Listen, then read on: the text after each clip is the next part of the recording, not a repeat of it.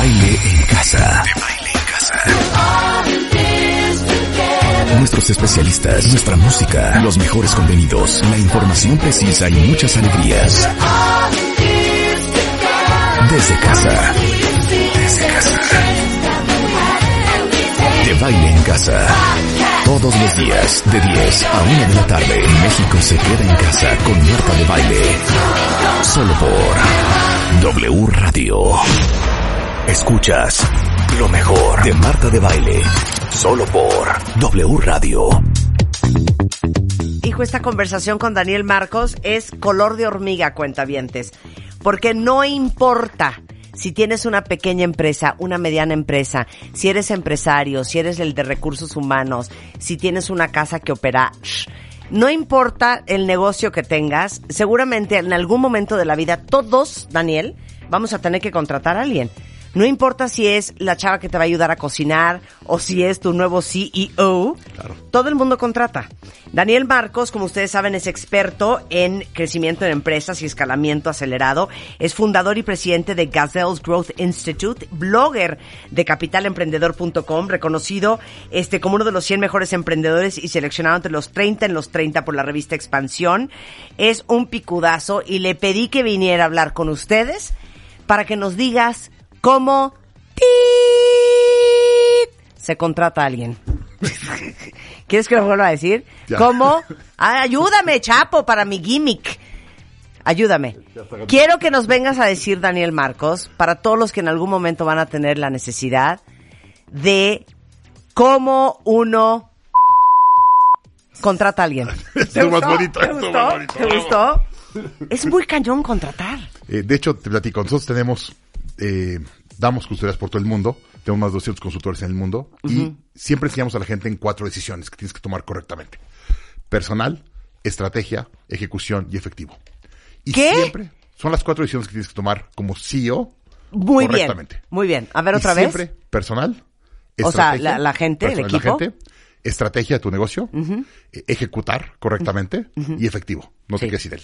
Sí. Y siempre cuando empezamos una conferencia preguntamos, de las cuatro decisiones, ¿cuál es la más difícil para ti ahorita? Personal. Siempre. Pero en 2008, a la mitad de la crisis, la gente seguía poniendo personal primero que. Que el cash flow. Es, Sí. es el dolor del mundo. Y lo que más tristeza me da es, somos 7.500 millones de personas en el mundo y la gente me dice, no hay gente. Y digo, es que sí hay gente, pero no hay gente entrenada y con la disciplina que tú la necesitas. Claro, claro. Pero, pero gente hay mucha. Porque eso es bien curioso. Hay un mismatch impresionante cuando viene Mónica Flores de Manpower para Latinoamérica. Nos dice, no, es que es un mismatch increíble, porque ¿cuántos de ustedes cuentavientes andan desesperados buscando una mejor chamba? ¿Y cuántos de nosotros, por otro lado, estamos buscando a grandes profesionistas? Y o no nos sabemos entrevistar, o ustedes no se saben vender, o no nos encontramos, o qué pasa. Hablamos idiomas diferentes. Eh, el empleado o, o habla marciano Sí. y, el, y el empleador habla terrícola. Y realmente el idioma es completamente diferente. Entonces, tenemos un problema en el mundo de eh, matching, si le quieres llamar, Sí. empleado-empleador. Sí. Pero también tenemos, tenemos varios problemas. Es uno. Otro. Eh, el mundo está cambiando muy rápido. El trabajo que necesitamos en las empresas hoy, hay muy poca gente calificada para él. Si es una lista de los 10 trabajos más demandados hoy, 8 o 10 de ellos no existían hace 20 años. Entonces, no hay carrera que te enseñe eso. Sí. Eh, Salim Ismail, uno de mis mentores, te dice, no hay ningún MBA que te enseñe a hacer un Uber. Es que es imposible. o sea, no, no hay escuela en el mundo que Sí. te dé lo que necesitas Sí. para hacer lo que necesitan las empresas el día de hoy. Entonces, ese es un gran problema en educación. Y ahora me voy al tercero. Y es uno importante. Tenemos un sentimiento de emprendedurismo en el mundo que todos quieren ser su propio dueño. Sí. Y nosotros decimos, no, el empleador dice, yo quiero gente que trabaje tiempo completo Sí. y tenga un salario y demás. Entonces Sí. tenemos otro mismatch en generacional. en generacional. Pero ¿crees que es el tema de todos ustedes, millennials? Porque a mí cuando llegan a decirme que sí les interesa el trabajo, pero que les gustaría home office, yo que soy de la vieja escuela ya me puse nerviosa. Ahorita y cuando me dicen que sí, pero que sería hasta las tres, ¿no? Sí. Porque ya las tres, eh, después de las tres ya se les complica, también me pongo muy nerviosa. O sea, uno quiere gente que como uno, Sí, que trabajas sí, de sí, 8 de la mañana a 2 de la mañana sin control. Exactamente. Pero no, tienes que entender que la generación de hoy no lo trae así, no lo ve así. Sí. Eh, y entonces tenemos otro mismatch entre lo que quieren las empresas y lo que está buscando el empleado. Sí. O la gente que está, Sí, sí. se quiere emplear, chamba, ¿no? claro. Buscando chamba. Entonces tenemos tres problemas que, que hay que resolver. ¿Ok? Entonces vamos a empezar. Eh, déjame empiezo por el tercero, que a mí es, es el que más me gusta. Y ahora vamos a hablar un poco más de él a detalle. Pero yo que tenemos una oportunidad como mundo de hacer un nuevo contrato laboral. Eh, yo como jefe me gusta que la gente dé resultados. Sí. Y si no hay resultados, no te pago. Sí. Y la gente me dice "Es que yo quiero ser emprendedor. Le digo, perfecto, eres emprendedor y te pago en base a resultados. Te pago por lo que des de valor y solo si da resultados. El mejor ejemplo de eso es Uber. ¿Cuántos taxistas tiene Uber? Muchísimos. ¿Cuánto les paga a los taxistas cuando están sentados en su casa? Nada. Cero. Solo le pagas si la persona toma un, un trabajo y hace el servicio. Entonces, yo creo que empleados bajo demanda se va a volver una gran, gran, gran tendencia O sea, lo que está diciendo Daniel Marcos es que todos los que están en nómina se acabó. Es que lo que te dicen es, yo quiero ser mi propio jefe, Sí, quiero trabajar claro. a las 3 de la tarde, Sí. me quiero al gimnasio a las 10 de la mañana, pero quiero que me pagues salario fijo. Y le digo, oye, no. ¿Quieres todo eso? Perfecto. Te pago en base a resultados. Dame resultados y te pago. Híjole, les digo una cosa, es fuertísimo lo que estás Es un diciendo. cambio estructural completo. Pero no tienen idea cómo estaríamos todos moviendo la colita. Ex- eso. Estaría cañón, ¿estás de acuerdo? A ver, el call center más grande de Estados Unidos tiene más de 50 mil personas trabajando desde su casa. Inventó un sistema que te metes a tu computadora, le picas un botón y te llegan llamadas. Sí. Y es Sí. como si estuvieras en un call center, en un edificio de call Sí, center. pero estás en, tu casa. En, Pues en tu In- casa. en India. en o India Chile. o en Chile. o- Sí. Pero lo más interesante es que la mayoría de los empleados son americanos o canadienses viviendo en Latinoamérica, África o Asia. Y dicen, a ver, ¿me puedo ir a trabajar a Ixmiquilpan Hidalgo? ¿O me Sí, puedo ir sí. a trabajar a, Playa Bermuda, del Carmen? Claro. Y en Playa del Carmen contrato una línea de, de internet de 20 megas, tengo mi sistema y a la hora que quiero trabajar, trabajo. Sí, claro. Y, y cuando yo le pico al sistema, estoy trabajando, me manda llamadas y me paga por minuto. Totalmente. Y lo demás, me puedo ir a la playa o por lo que yo Sí, quiera. donde quieras, no Donde necesitas ese espacio físico. Exactamente. Ayer te estaba yo diciendo que hay compañías ya, Está creciendo como loco. no, que, claro, y que llegas a trabajar, no tienes un lugar fijo. Tú llegas únicamente con tu mini Mac Exactamente. y tu diadema. Y se acabó. Conectada si a tus llegas, aparatos. que es lo que dice Daniel. Ahora, Claro, yo les quiero si hacer una pregunta este, de parte de Daniel Marcos. ¿Quién de ustedes en este momento, si lo mandan a llamar y le dice su jefe, a partir de hoy ya no vas a tener tus cinco mil pesos al mes o tus ocho mil o tus diez mil o tus cien mil? A partir de hoy vas a tener la posibilidad de ganar más que eso, pero todo amarrado a resultados. ¿Quién dice voy? Yo- Yo, yo le entro. ¿Tú le entrarías? Totalmente. Claro. Pues váyanmelo Pero- diciendo, ¿eh? Porque pero- ahorita una- ahorita organizo de volada. Nacho, Na- Nacho, tenemos un nuevo concepto aquí. No, porque está increíble, porque es que mira, estoy leyendo una estadística. Un empleado mal contratado, Sí. Que es un empleado que no está dando los resultados que debería de dar, le cuesta entre 1 y 15 años de salario a una empresa. Claro. Vamos a hacer los números. A ver. ¿Has sacado los números alguna A ver, vez? vas, vas, vas, vamos a los números. Vete que contratas a alguien de 10 mil pesos. Ok, Es lo que le vas a pagar. ok. Dame una pluma porque en matemática nos ponen nerviosas a Rebeca y a mí. Si quieres- A ver. si quieres yo voy a hacer los números, Ok, pero bueno. muy bien. 10 mil. ¿Cuánto te cuesta entre tu tiempo y de tu equipo para entrevistarlo y buscarlo y demás? ¿20 mil pesos? Pero te cuesta 20, 30 mil pesos. Vamos a 20 mil pesos. Ok. ¿Ok? Luego lo contratas. Sí. ¿Cuánto tiempo tardas en darte cuenta que es un mal empleado? Híjole, tres, cuatro meses, Tres, cuatro ¿no? meses. Más o menos. Sí. 40 mil pesos. ¡Ay! ¿Ok? Ahora, ¿cuántos errores te dejó en tu negocio que tú tienes que corregir? ¿Cuánto te cuestan los errores? Sí, pues ponle unos más. 50, ¿eh? Y a veces hasta 100. Perfecto. ¿Cuántas oportunidades no pudiste tomar por haber tenido un mal empleado ahí? No, pues ¿Cuántos ya súmale dos millones de pesos. Echar otros 50. Otros Ok. 50 mil. No Ok. y luego tienes que contratar a alguien más. Y Exacto. son otros 20 mil o 30 mil pesos más. Ahí vamos en 180. Le pagaste 10. 180 es año y medio de salario. Te costó año y medio. de salario. Entonces, muchos empresarios me dicen, no, es que cuesta 10 mil pesos. Si me, si me equivoco, es un error de 10 mil pesos. no, Digo, no es un error de 180 mil pesos. Sí, claro. Y ahí es cuando dicen, ah, espérame tantito, déjame vuelvo a analizarlo. Claro, Hace Daniel. sentido. Sí, es que sí, cuentavientes. Ya les está cayendo el 20. Pero, pero vamos a ser serios. Mira, dice, dice, dice Ibis. No, nadie trabaja así, neta. ¿Cómo que no? ¿Cómo? No, es que mucha gente trabaja así, Ibis. ¿Qué te pasa? Yo sí podría, creo que ganaría más de lo que gano hoy. Dice, estás describiendo mi trabajo. Soy intérprete médico bilingüe y trabajo desde Así casa. es, Muy bien. así es. Sí, desde Este, casa, claro. Dice, a lo mejor un millennial, yo ya soy muy mayor, dice, dice aquí una cuenta bien. Yo le entro, es mayor beneficio para ambos. Alguien más dice, yo sí le entro, dice Nancy. Edgar dice, ¿cómo aplicaríamos esto a una firma de auditoría? Ejemplo, Pricewaterhouse. Yo le entro a lo de resultados, pero ¿en base a qué? Eh, Es horas trabajadas. Sí, es Mira. horas trabajadas o a lo mejor auditorías completadas. Te- doy un ejemplo A ver. facilito. No lo puedo creer lo- los 180 mil pesos. Así es. Por eso cuando dices, oye, te- tengo que hacer un recorte, pero ¿para qué vas a recortar a esa? Si eh, gana 6 mil. No. Le digo, No, es no que no es lo que ella 6,000. gane, es lo, Lo que, yo dejo de ganar Claro. por su presencia. Claro. ¿No? ¿Cuántas horas te pasas regañándolo y entrenándolo y tal? No, llegas a tu casa enojadísimo. Sí, Imagínate claro. los problemas personales que te genera Claro. tener un mal O sea, eso es, el- continúa, ese es el continúa, financiero. continúa, continúa. Eh, pero bueno, a ver, vamos, vamos a, a hablar un poquito de qué es lo que está pasando en el mundo, ¿no? La gente dice, yo quiero que me pagues más y quiero trabajar a la hora que yo quiero y desde mi casa y tal. Sí. Entonces el empleado dice, perfecto, Sí. yo te pago por resultados. Sí. Entonces ahí tienes que, lo más difícil es poner un, un análisis de puesto, un, eh, un job, Job scorecard, un job description, que esté alineado a KPIs de resultados. No, KPI ya lo entendimos. A ver, un KPI es, es un Key Performance Indicator. Es un, es un una medidor Un de, indicador. un indicador de, de- Sí. de desempeño. Sí. Si no puedes medir algo, no lo puedes mejorar. Cualquier cosa que quieras mejorar, ponle un número y se va a mejorar.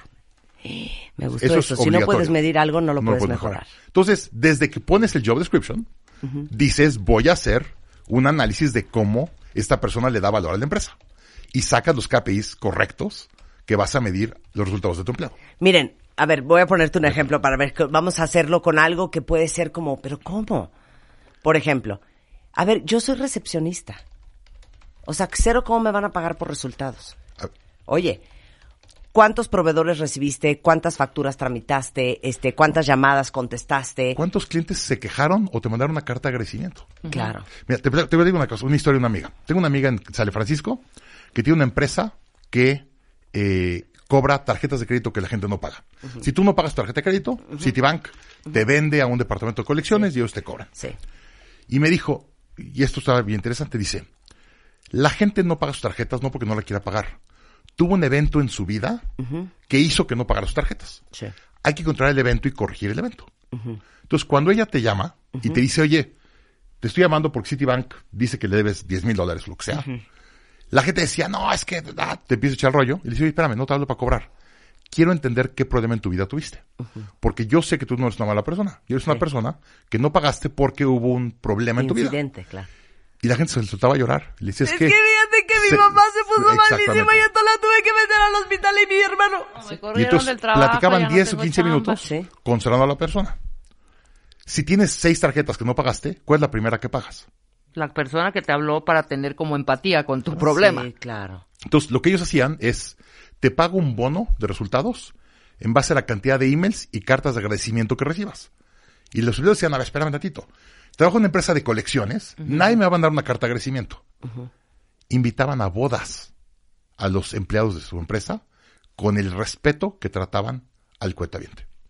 Qué bonito sería tener agencias de cobranzas con esa Imagínate. actitud aquí en Entonces México. me decía ella, me decía, cuando voy con un Santander o lo que sea a venderle mis servicios, en vez de llegar a venderle lo que hago, llego con cajas de cartas de agradecimiento y testimoniales de mis clientes. Claro. Y le digo, ahí está. Y te enseño los números de colecciones.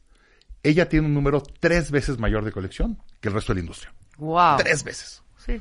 Entonces, ¿cómo puedes medir a tu empleado? ¿Qué tanta calidad tuvo en la llamada? Si realmente trató a la persona con decencia, su colección va a ser mucho más alta Sí. y le van a mandar cartas de agradecimiento. Claro. Entonces tenía 50% de bono por colección y 50% por la cantidad de cartas de agradecimiento. Pero sus empleados ganaban el doble que un empleado de la industria. porque su colección era tres veces más. Y aquí viene una cosa importante, y eso lo he platicado con cualquier director o dueño de empresa. Le digo, si la persona te da el doble de resultados, ¿le pagarías 50, 60% más o 70% más? 100% sí. La gente corre y Claro, dice, que- inmediato. bueno. Y, y esa Por es eso es el- ese dicho, ¿no? De, pues sí gana un dineral, pero ¿sabes qué? Se paga solo. Se paga No, se paga solo. Claro. Claro. Entonces es súper importante que empecemos a hacer esa diferencia de, de diálogo Claro. y contratación entre empleados y empleadores. Normalmente cuando reestructuras una empresa y a todo el mundo lo pones por resultados, el 10% de la empresa se acaba yendo. Que son todos aquellos que no están confiados en que van a poder dar los resultados para ganar bien. Claro, o que saben los van a De, hecho, siempre ponemos un tablero de, de KPIs o de, de métricas, Sí. de mediciones de toda la empresa y Claro. lo pones público. claro. Como el día 20, después de que lo pones, la gente viene a, a criticar el modelo. Y dices que el modelo no funciona, me quita mucho tiempo y tal. Y le digo, a ver, ¿cómo, cómo estás en tus números? Y están en rojo. Te das cuenta que no están dando resultados. Entonces, en vez de ellos decir es que yo soy un flojo y no estoy dando resultados, critican que el modelo no funciona. Y si el modelo no funciona, ellos están bien. Claro. Mira, aquí dice Jorge, ¿qué tal si los diputados, senadores y demás ganaran en base a resultados? Uta. Imagínate. O sea, viviríamos en Suiza. leyes. Estaríamos en Suiza. La cantidad de leyes que saquen, Claro, que la, vota- la gente vote a favor. claro, O claro. Que Por se ponga de acuerdo el consejo. O sea, imagínense ustedes que el director de, yo qué sé, de obras públicas Ajá. ganara por la cantidad de baches y topes y esquinas rotas No, hombre, que, compusieran. millonario. Estarían forrados y estarían componiendo la ciudad entera. Ahora, ¿cuáles son los errores más comunes a la hora de contratar? Y después, ¿cómo sí se contrata bien, este, Daniel? Primer error de contratación Sí. que vemos. La gente contrata rápido y corre muy lento. O sea, Es al revés. Tienes que contratar lo más lento posible y correr lo más rápido posible. Sí. Eso es horrible. esa Es la realidad. Entonces, Contratas rápido y corres lento. ¿a cuántas No gente entrevistas? ¿Cuánta gente entrevistas para contratar a alguien? El primero que llega a tu oficina 10, 15. y tiene pulso, está vivo, sí, lo contratas. Me cayó bien, va. Y lo contratas. Ah, buen chavo, buen chavo, venga. Y luego, ¿cuántos problemas te deja? Claro. Y no, es que le voy a dar un ratito más, y le voy a dar un ratito más, y le voy a dar un ratito más. Que y a los dos años aprenda, o tres ¿no? años está ahí. Sí. No, pero ahí te va lo, lo- lo más duro de eso. Eso está cañón. Yo con alguien y me habla pestes de un empleado. Le digo, perfecto, ¿por qué no lo corres?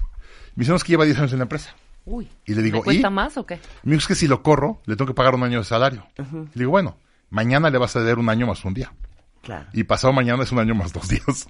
Entre más te tardes, más va a ser. O sea, la ley en México es, cualquier persona que despide le tienes que pagar tres meses más 20 días por año. Eso a mí me trauma, cuentavientes. Yo no sé si ustedes saben esto.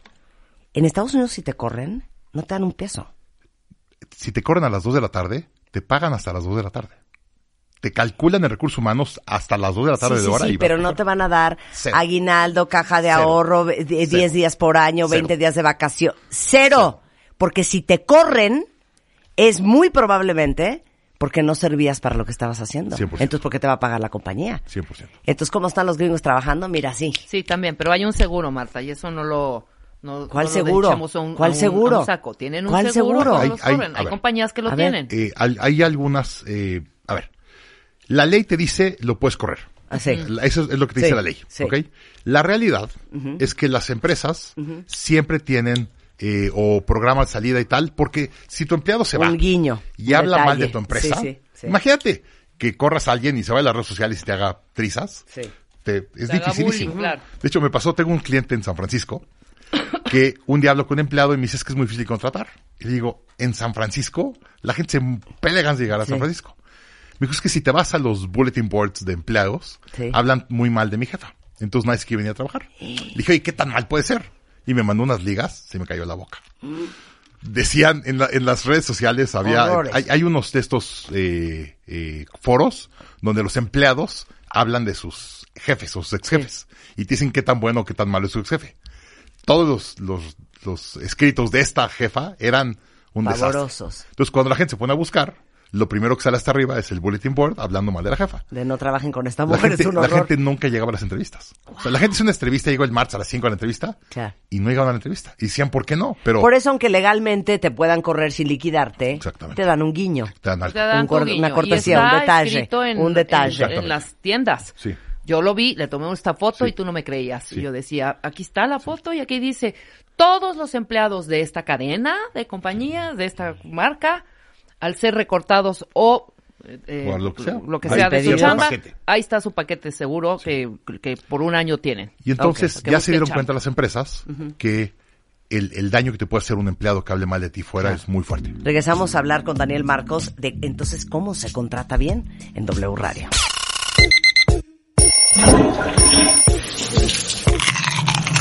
Este mes, en Revista MOA, 128 hábitos que te urge cambiar. Nuestros mejores especialistas unieron fuerzas para decirnos todas esas pequeñas cosas que hay que dejar de hacer, pero ya.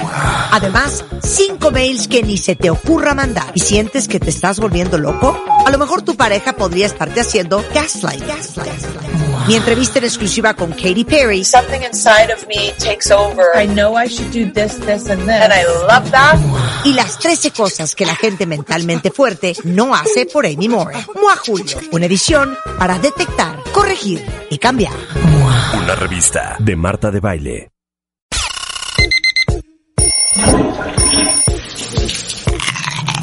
Este mes, en Revista MOA, 128 hábitos que te urge cambiar. Nuestros mejores especialistas unieron fuerzas para decirnos todas esas pequeñas cosas que hay que dejar de hacer, pero ya. Además, 5 mails que ni se te ocurra mandar. ¿Y sientes que te estás volviendo loco? A lo mejor tu pareja podría estarte haciendo gaslight. Mi entrevista en exclusiva con Katy Perry Something inside of me takes over. I know I should do this, this, and this. And I love that. y las 13 cosas que la gente mentalmente fuerte no hace por Amy Moore. Mua Julio, una edición para detectar, corregir y cambiar. Una revista de Marta de Baile. A ver, cuentavientes, la estadística es de la siguiente manera. Si ustedes contratan a un empleado mal, o si ustedes son un empleado mal contratado, les tenemos una noticia. A la empresa le cuesta entre 1 y 15 años de su salario. No solamente, en, en primer lugar, ¿no? Yo, yo vi, el otro día me tocó uno de 67 años de salario. De 67. Tenía tal información del empleado Sí. que le tuvieron que pagar 67 años de su salario para que se fuera. Pero lo mandaron a su casa. Era un director de un banco. Qué fuerte. Y si ese director se iba a trabajar a otro banco, Sí. le hubiera pegado al banco fuertísimo. Sí, claro. El banco le tuvo que pagar 67 años. Pues la- el contrato fue este. ¿Cuánto tengo que pagar para que te vayas a tu casa a rascarte la panza el resto de tu vida? No puedes escribir un libro, Sí. no puedes trabajar por otro banco, no puedes ser consejero, no puedes ser consultor, no puedes Sí, ser nada. sí, claro. Y el cuate dijo 67 años y se lo pagaron. Entonces 15 nos quedamos cortitos, ese es el Sí, promedio. sí, sí, claro, claro. Me ha tocado ver mucho mayores a eso. Y nos quedamos en contratar rápido, Contratar, correr sí. lento, Esa es la en vez primera. de contratar lento y correr rápido. Y la primera regla de contratar lento es dejarles tarea. Cualquier persona que manda un currículum y me dice, Daniel, sé que estás contratando, ahí te va mi currículum para que me contrates. Le digo, muchas gracias, sin ver el currículum. Sí. Le digo, muchas gracias, por favor, haz esta tarea para que te dé entrevista. Claro. Y les mando una tarea de más o menos tres horas de trabajo. Ajá. ¿Cuánta gente crees que me das la tarea? Dos. Como el 30%. El otro 70% ni te vuelve la tarea. ¿Cuánto me ahorré yo de tiempo en entrevistarlos? Entonces, primero que nada es hazme la tarea. Ok. Entonces, ya que veo la tarea, veo si le doy entrevista o no le doy entrevista. Pero lo más importante de la tarea para mí es cuánto tiempo se tardaron en devolverme la tarea. Los Sí. mejores, los mejores, el día que se las pides, te la mandan a las 11 de la noche. ¿Qué quiere decir? Que a las 9 metieron a los hijos a dormir y se dedicaron de 9 a 11 o a 12 a hacer la tarea porque sabían que no se pueden ir a dormir sin cumplirte. Ese mañana le peso los pies y me lo traigo a trabajar. Porque, a ver, si se tardan más de 48 horas, Sí. y eso que quieren trabajar para ti, cuando ya trabaje para ti, ¿cuánto tiempo se van a tardar? No, bueno. Una Una semana. semana. Sí, una semana. Entonces, si cuando O quieren trabajar para ti... que me la llevo leve. Exactamente. Me la llevo leve. Te lo entrego el lunes. Despacito. Pero es miércoles. Por eso, pero es que el fin de semana se La gente muy disciplinada me manda emails y me dice, oye, te lo quiero entregar hoy, pero no puedo porque Sí, estoy en mi negocio anterior, estoy sí, haciendo esto, sí, sí. te lo mando el jueves a las 10. sí. Y el jueves a las 10 me llega. Perfecto. Sí, claro. Aquí tenemos ese cheque, sí, hacemos. Ese es Hacemos importantísimo. tarea Tareas y y- mandamos a hacer tarea y todo eso. Siguiente. Eh, segundo, contrata por actitud, no por aptitud. No entiendo. A ver, a mí me importa más que alguien tenga ganas de mejorarse y aprender y tal, alguien que sea muy bueno haciendo algo. Porque alguien que se siente que es bueno haciendo algo, no va a aprender. Yo quiero a alguien que esté abierto a aprender y esté abierto a, a jugársela y arriesgar. Sí. Si la gente dice, oye, te voy a poner X porcentaje de salario en comisiones o en resultados, y te dicen que no, fuera. No tiene la actitud correcta. Sí. Porque sabe que no va a dar resultados. La gente buena te dice, te lo demuestro encantado. Me la rifo. Me la rifo. Entonces, prefiero la actitud que la aptitud. Y lo más interesante, como platicamos tú y yo hace rato, 10 de los trabajos más demandados hoy, de 8 de los 10 no existían hace 20 años. O sea, hay- alguien que te monitoree redes sociales. Sí. O alguien que te haga... Este, community manager, no community existía. manager. Sí. O que te haga funnels de venta en internet. Sí, O, que una- te haga Una app. una app. Sí. No existían hace 10 años. De hecho, el primer iPhone se hizo en 2007. Sí. O sea, tenemos 10 años de que existe el iPhone. ¿Cuánto llevan de experiencia de programadores de, de- No. Más quiero un cuate que se le hizo y aprende esto, se despierta toda la noche y el día siguiente te la aprende y te da un resultado. Entonces, para mi gusto, la actitud es lo más importante. Me gusta. Por lo tanto, la entrevista más importante del proceso de entrevistas es la entrevista cultural. Siempre hacemos una entrevista cultural. ¿Qué es eso? Quiero ver qué tan bien encaja la persona en la cultura y los valores de la compañía. Dame ejemplos. Mira, eh, yo siempre, todas las empresas tienen valores. Si tienes una empresa buena y estás creciendo, tienes valores bien definidos y tienes una cierta cultura en el negocio. Déjame regreso a explicar cultura. Cultura es a qué huele tu compañía. ¿No te pasa que entras a una oficina de ciertas eh, empresas o una Sí. telefónica y desde que entras ya tra- tu mente ya viene en pleito? En la cultura de la empresa es pleito. Es si no te peleas no vas a poder resolverlo. O si no crees. en Si el- no crees, no, exactamente. Ya tuviste tú un ejemplo, este, pero clarísimo que no creían en al principio. Cuando al principio empezó Moa, tenías ahí un par de que trabajaban contigo que no creían en la revista y se carcajeaban y dicen, bueno, pues lo hacemos, pero pues esto es, Claro. ¿sabes? Esto va a estar muy difícil. Hoy no están en la compañía, evidentemente. Pero eso es un fit cultural. Puede ser un muy buen ejecutivo, pero culturalmente no cabe en la empresa. Claro. Entonces tienes que tener una entrevista que solo te enfoques en la cultura y los valores de la persona y el fit con la empresa. Claro. Eh, y ahí hay gente, eh, como ejemplo, hay empresas que los procesos son mucho más importantes que la inteligencia del empleado. Entonces ahí tienes que agarrar a alguien que vaya a seguir los procesos, se muera o no, los va a seguir. Y hay empresas que yo le digo, oye, si tú haces feliz al cliente, Sí. yo voy a estar feliz contigo. Entonces, si hay una regla y tú crees que hay que romperla con tal de feliz a un cliente, hazlo. Necesitas entender eso en la, en la, en la entrevista. Claro, Y es, es, ese, para mi gusto, es lo más importante. claro, Porque si tienes la, la cultura correcta y la actitud correcta, le puedes enseñar todo. claro, Si no, no. Entonces, Claro. culturalmente y que actitud la tengan buena. claro. A ver. Otra que me ya gusta me mucho. estás, o sea, a mí me está volando los sesos, Daniel Marcos. Ahí te voy a. Y le llamamos Black Ops. Ok. Eh, lo hacen empresas como Apple y demás. Siempre tienen un equipo externo que su labor es disrumpir a tu equipo interno y a tu negocio actual. ¿Cómo es eso? Eh, a ver, cuando el iPhone salió como ejemplo, Sí. el 10% de los empleados de Apple sabía que existía un iPhone. El otro 90% no sabía. Lo vieron en el periódico. Ok. ¿Ok? Entonces, ¿qué hace Apple? Siempre tiene un edificio fuera de su campus. Está, todo el campus tiene 20 edificios y uno de ellos nadie puede entrar más que solo la gente de ahí. Y tienen bajo contrato, no pueden hablar en lo que están haciendo, nadie se puede enterar hasta que el producto no salga público. Ok. Y entonces, la labor es, necesito que hagas un producto un servicio, que hagas una disrupción en mi industria. La labor de ese edificio, de ese equipo de gente, es matar tu negocio actual. ¿Por qué? Si tú no te disrumpes, te disrumpes a ti mismo, te va a disrumpir la compañía, o digo el mercado, Sí. o tu competencia. Sí. Entonces tú dices, tú que conoces todas las debilidades de la empresa, quiero que hagas un modelo, un servicio, exactamente que ataque a nuestras debilidades. O sea, lo que quieres decir es tienen un edificio y un equipo de gente que fingen ser el mercado o la competencia. O la competencia. Si tú me quisieras dar en la madre a mi Apple, ¿Cómo me das? ¿Cómo me ¿Qué la, cómo me la- cómo lo das- harías? les das y entonces ellos hacen Sí. lo que harían y Apple lo agarra y lo lanza. Exacto. Todos los productos innovadores de Apple que ha sacado que han cambiado el mercado han sido por Black Ops. Y le llaman los piratas de Apple. ¿No te acuerdas las películas de los piratas de Silicon Valley? Siempre había una fotografía de la Quiero manzana llorar. de piratas. Y entonces le llaman los piratas de Apple y es el equipo que realmente está sacando innovación. Claro. Porque si está dentro de la compañía no puede sacar innovación porque están metidos con Claro, el estás como rollo caballo, claro. Entonces, vas contratando gente que su labor es disrumpir tu negocio. Si te disrumpen, te los quedas y, y lo jalas. Si no, los matas. O sea, matas el negocio y les dices Sí, que, algo más. Claro.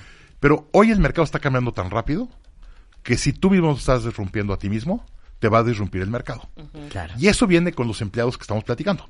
La gente que quiere ser su propio emprendedor y ser creativo y tal, perfecto, te lo traes un Black Ops.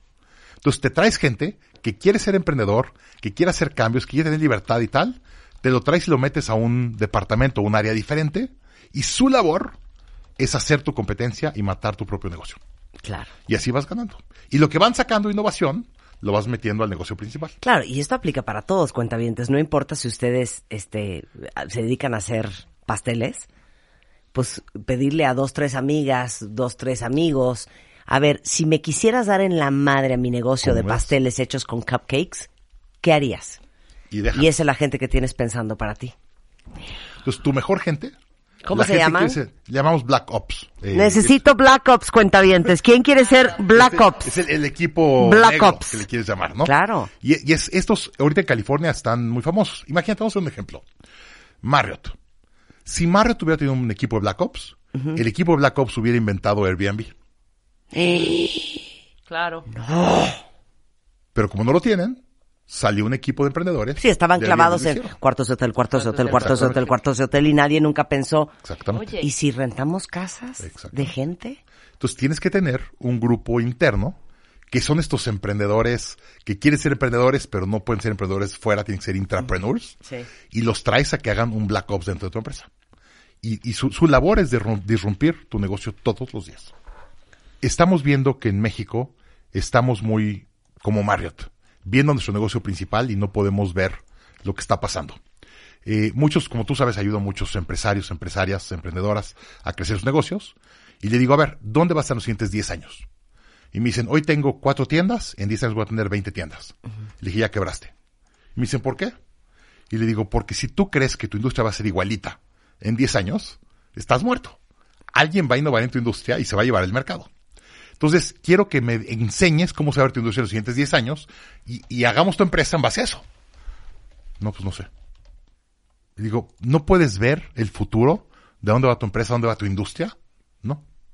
Y entonces se enfocan en hacer 20 tiendas.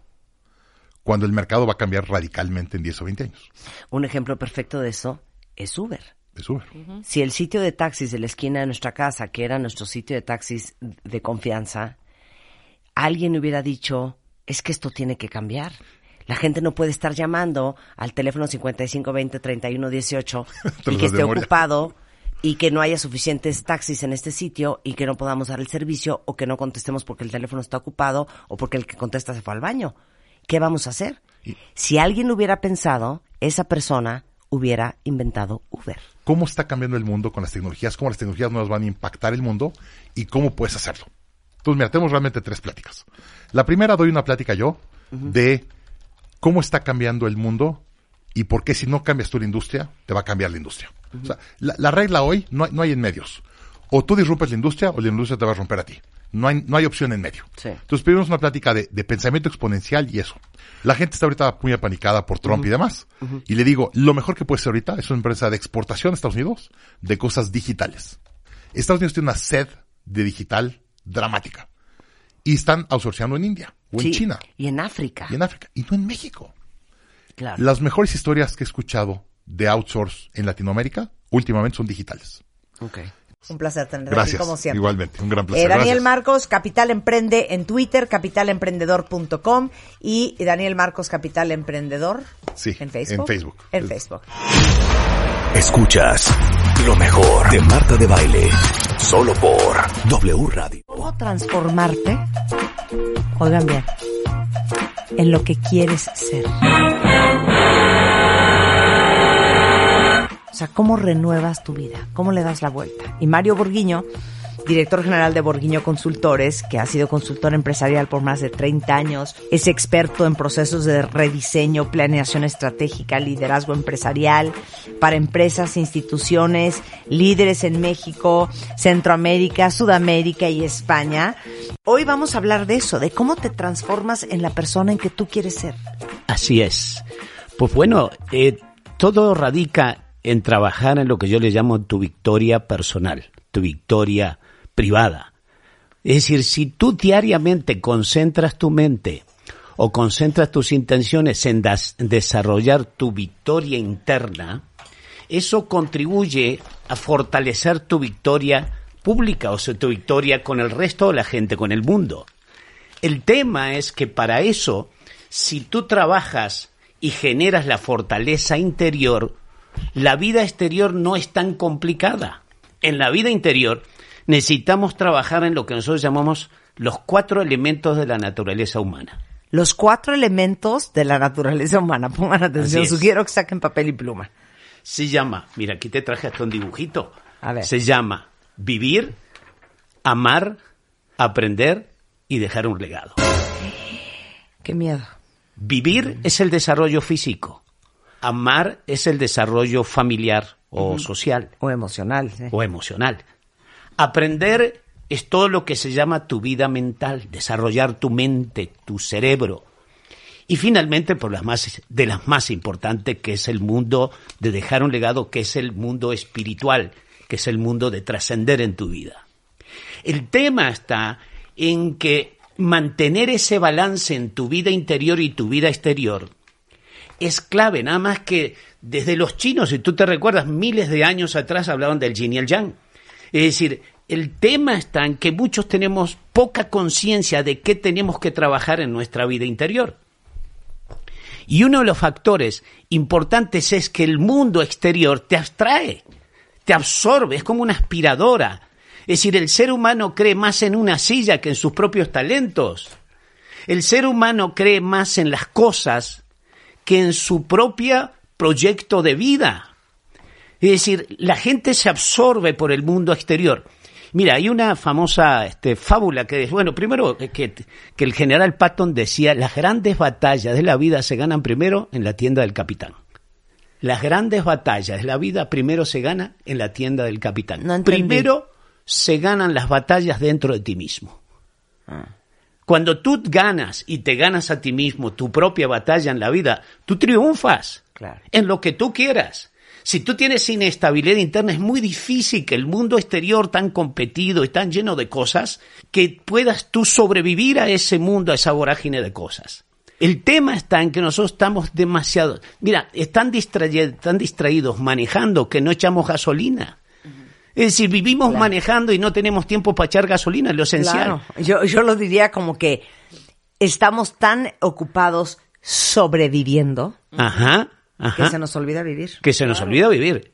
Es decir, nosotros estamos subiendo por la escalera del éxito toda la vida y muchos después al final de la vida se dieron cuenta que la escalera estuvo parada en una, en una pared equivocada. y subíamos a una velocidad enorme. Era más importante la velocidad que el lugar donde pones la escalera. Pero eso es tu vida interior. Mira, hay una, hay una fábula, es una historia que decía que había un señor en la montaña que estaba cortando leña, ¿no? Y cortaba y cortaba y cortaba leña el tipo. Entonces pasa un señor y dice, oye, ¿y por qué usted no afila los dientes del serrucho ese para que le vaya mejor? Dice, no, no puedo parar, ¿no ves la cantidad de, de madera que tengo que cortar? Es decir, la gente está, en lugar de estar trabajando en lo esencial de tu vida, tú trabajas más en el mundo de las cosas. Porque nosotros, los seres humanos creen más en lo que ven que en lo que no vemos. Entonces, tu vida interior, que son estas cuatro áreas, me gustaría solamente hacer una, una referencia sobre ellas. Es decir, el tema es de, de vivir, que es el que, que tengo, que te decía que la vida física, es muy importante que cuides tu vida física, porque hay gente que come más por sabor que por salud. Sí. Sí. Es decir, no busques donde no va a existir lo que te va a producir resultado.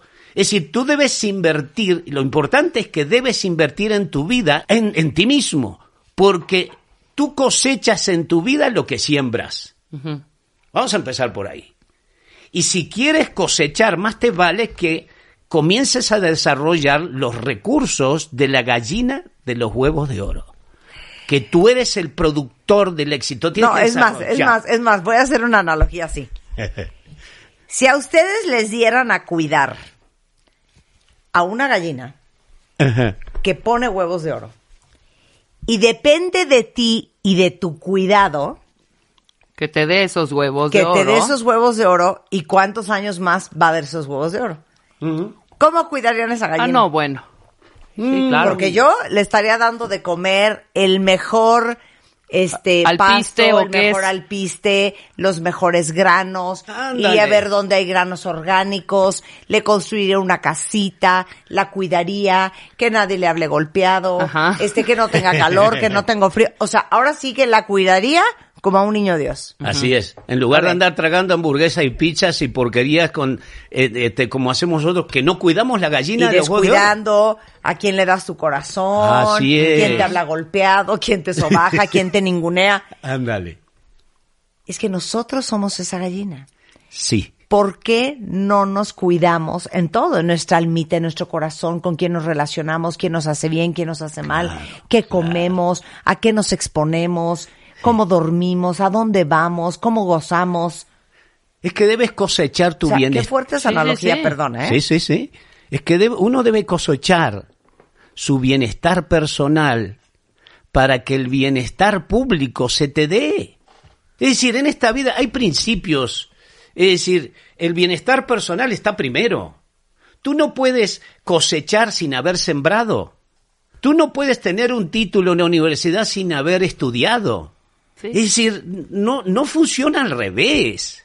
Es decir, no, eh, eh, nosotros queremos tener, trabajar 18 o 20 horas diarias en el huevo de oro y luego lo que hacemos es que, como te dicen los motivadores por ahí, dice, luego haces mucho dinero para poder pagar el mejor médico cuando ya llegas a cierta edad. Pues, pues sí, pues sí, porque te la has pasado centrado en los huevos de oro, en lugar de desarrollar aquello que produce el Ese bienestar, huevo de oro. ese huevo de oro. Totalmente. Entonces, Sí. hay cosas que están primero en la vida y hay una cosa que es importante en la vida y es que si tú no conoces el principio, no significa que el principio no te vaya a afectar. Es decir, ni modo que no te vayas a deteriorar tu físico si tú trabajas 18 horas diarias. Eso es obvio, pero es tal el nivel de abstracción por el mundo exterior que el mundo interior no existe.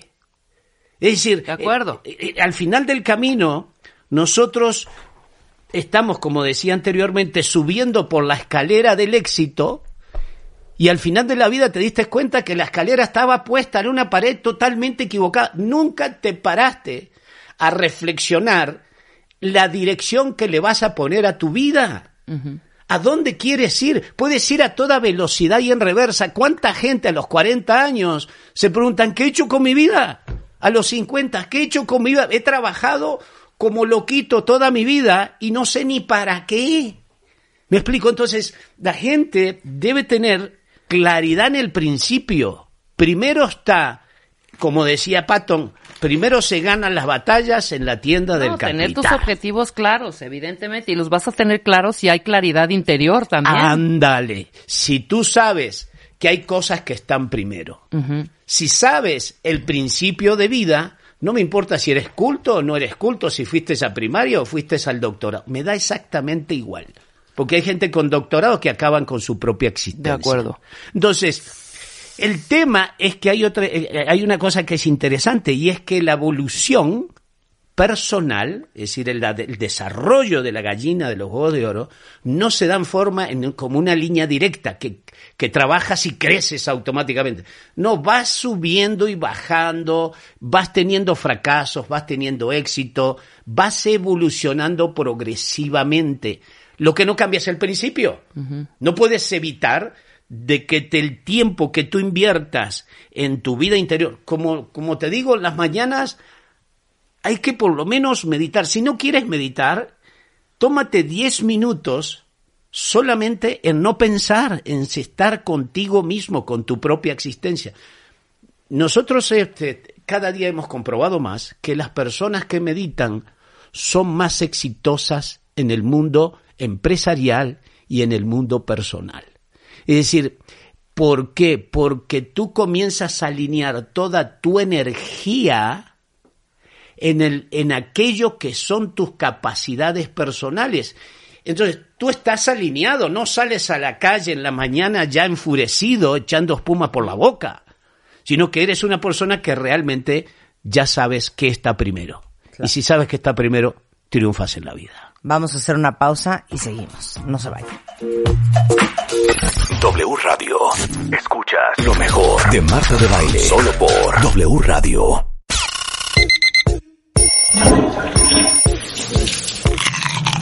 Este mes, en Revista MOA, 128 hábitos que te urge cambiar. Nuestros mejores especialistas unieron fuerzas para decirnos todas esas pequeñas cosas que hay que dejar de hacer, pero ya. Además, 5 mails que ni se te ocurra mandar. ¿Y sientes que te estás volviendo loco? A lo mejor tu pareja podría estarte haciendo gaslight. gaslight.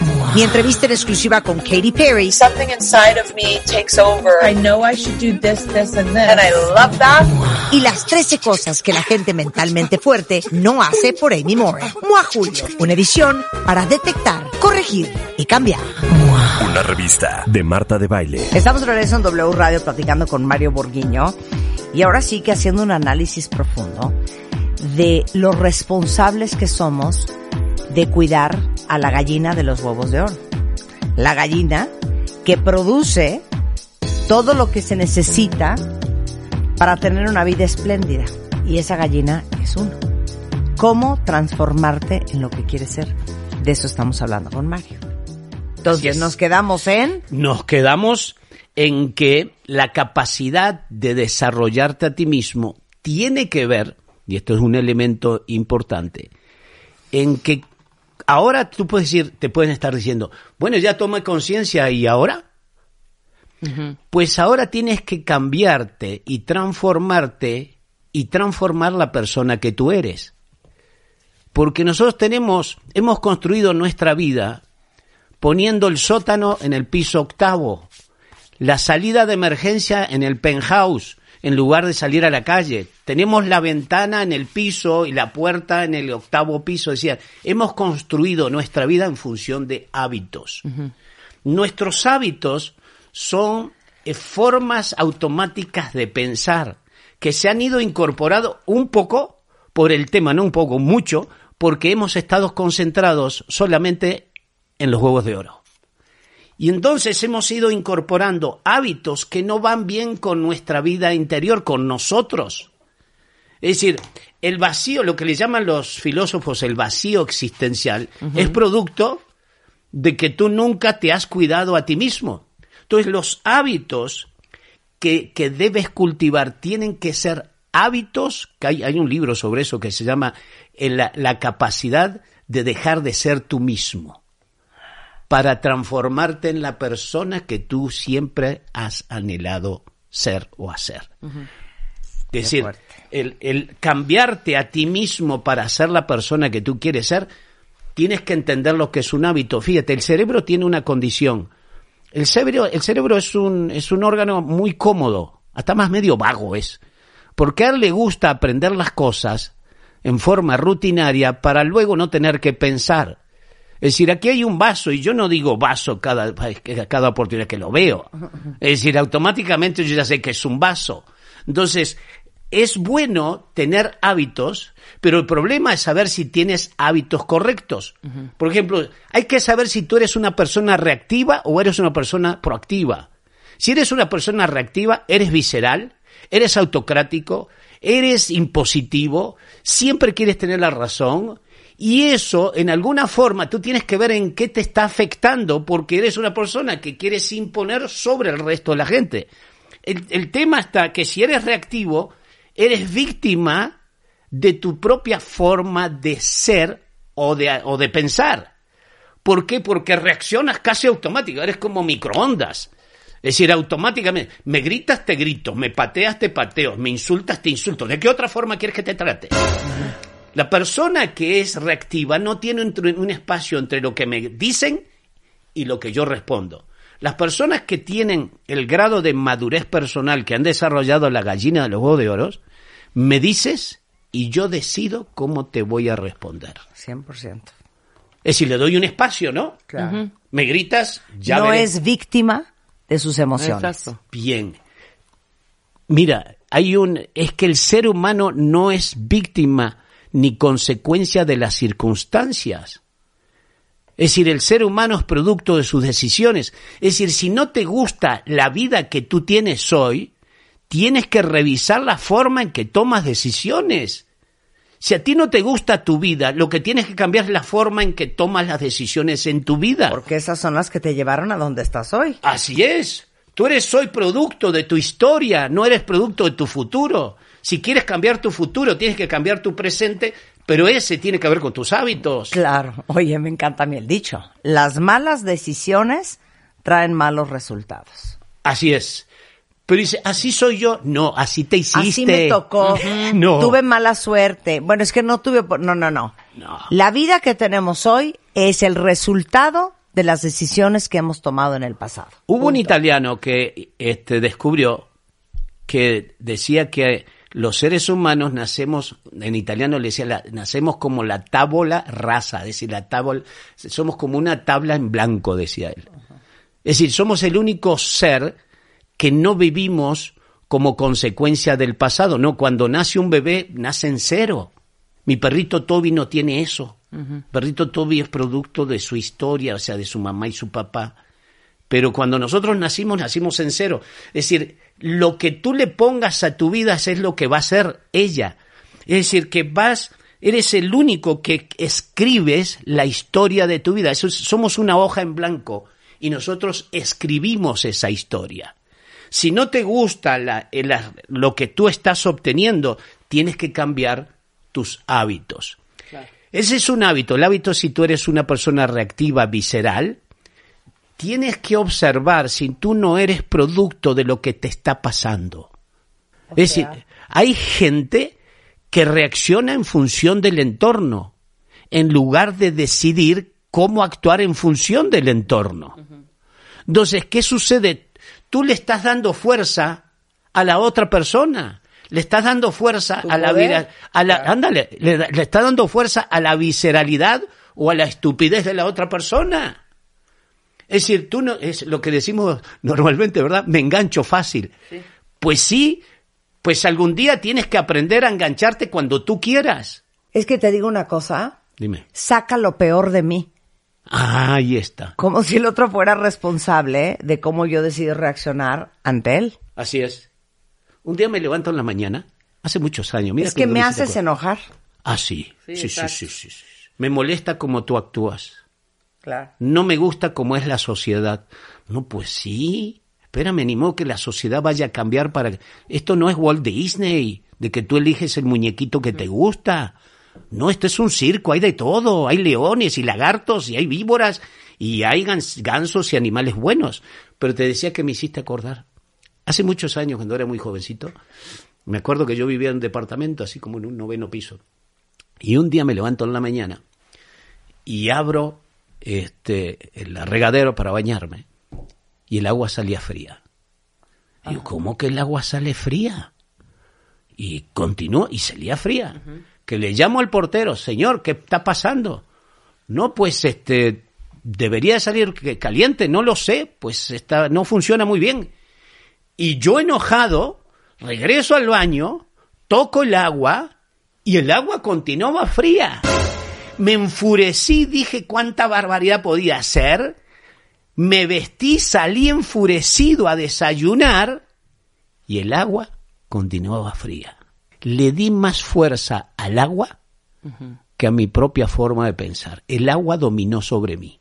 Es decir, nosotros nos dejamos ser dominados inclusive por elementos que ni siquiera tienen vida, ni siquiera piensan. Hay gente que va por el periférico y alguien lo encierra, y yo lo he visto, van y corren detrás de ese y lo encierra y le, le avienta el carro. Y le digo, ¿por qué lo encierras?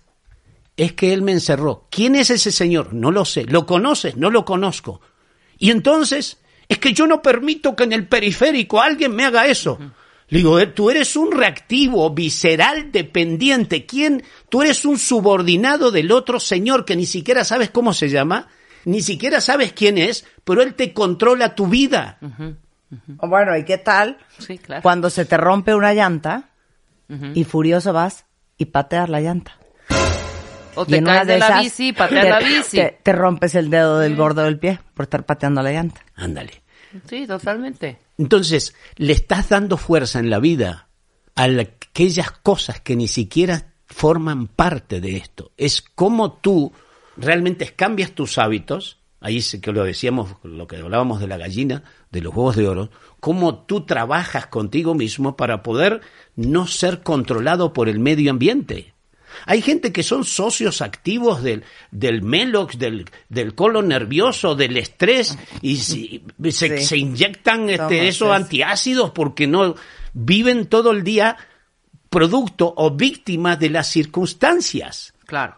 Pues bueno, dicho todo esto, como vemos, tenemos hábitos que realmente no desarrollan la gallina de los huevos de oro, ni afilan la sierra del serrucho, ni nos hacen ir en la dirección que nosotros queremos. De acuerdo. Es decir, por suerte nuestra vida tiene que tener un propósito.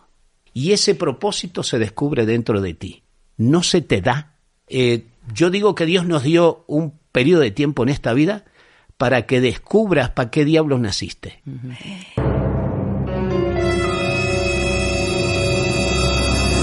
Yo siempre digo que la misión de este programa es generar contenido, herramientas, conversaciones que te hagan repensar lo que piensas que piensas, que es en realidad cuestionarte. ¿Por qué soy como soy? ¿Por qué reacciono así? ¿Qué opino de esto? ¿Qué estoy haciendo? ¿Para qué estoy haciendo lo que estoy haciendo? ¿A dónde voy? ¿Cuál es mi misión? ¿Por qué me enojo de esta manera? O sea, cuestionarte. Claro. Ese es el arte de hacerte preguntas. Yo creo que tú eres una de las personas que haces una contribución social como muy pocas personas en esta vida. Eres un amor. No, la contribución que tú haces a otras personas es lo que se te regresa, eso es bíblico, porque tú das y recibís y recibes por lo menos siete veces a cambio. ¿Dónde Los podemos espero. ver todos tus ciclos de conferencias? Eh, obviamente los libros ya se los posteamos en Twitter. Ajá. Mira, pueden llamarnos, inclusive ahora mismo nos pueden llamar 55 34 19 25 en el arte de hacer preguntas. Bueno, cuentavientes, pues Mario, es un placer tenerte aquí. Arroba Borghino Mario en Twitter. Es borghino.mx y nuevamente 55 34 19 25. 25. Un placer tenerte siempre aquí. Igual, como contigo. siempre. Como siempre. Para todos los que están, como yo, obsesionados con la limpieza de su casa y llevan toda esta cuarentena tal cual cenicienta limpiando sin parar, miren, si ustedes se están limpiando con escoba y trapeador, lo único que están haciendo es aventando el polvo de un lado para el otro y lo que sobró en el piso, eso sí lo están levantando con el trapeador. Luego exprimen el trapeador en una cubeta con agua sucia y vuelven a trapear. No, ese sistema, créanme que aparte de que es agotador, es muy difícil, casi imposible que se libren de todo el polvo, de todo el pelo de los perros o de los gatos, de los ácaros. De verdad, una escoba es una pésima opción porque nunca va a limpiar a profundidad. Entonces, necesitan una muy buena aspiradora. Y como hoy en día ya existe el Bugatti de las aspiradoras, que es la Dyson V11 Outsize, que es una aspiradora inteligente, se adapta de la alfombra al piso, del piso a la alfombra, sirve perfecto para limpiar alfombras, tapetes, pero pisos de madera, pero pisos de, de granito, pero de mármol, de lo que ustedes quieran. Eh, déjenme decirles que es mucho más grande que la V11 Absolute.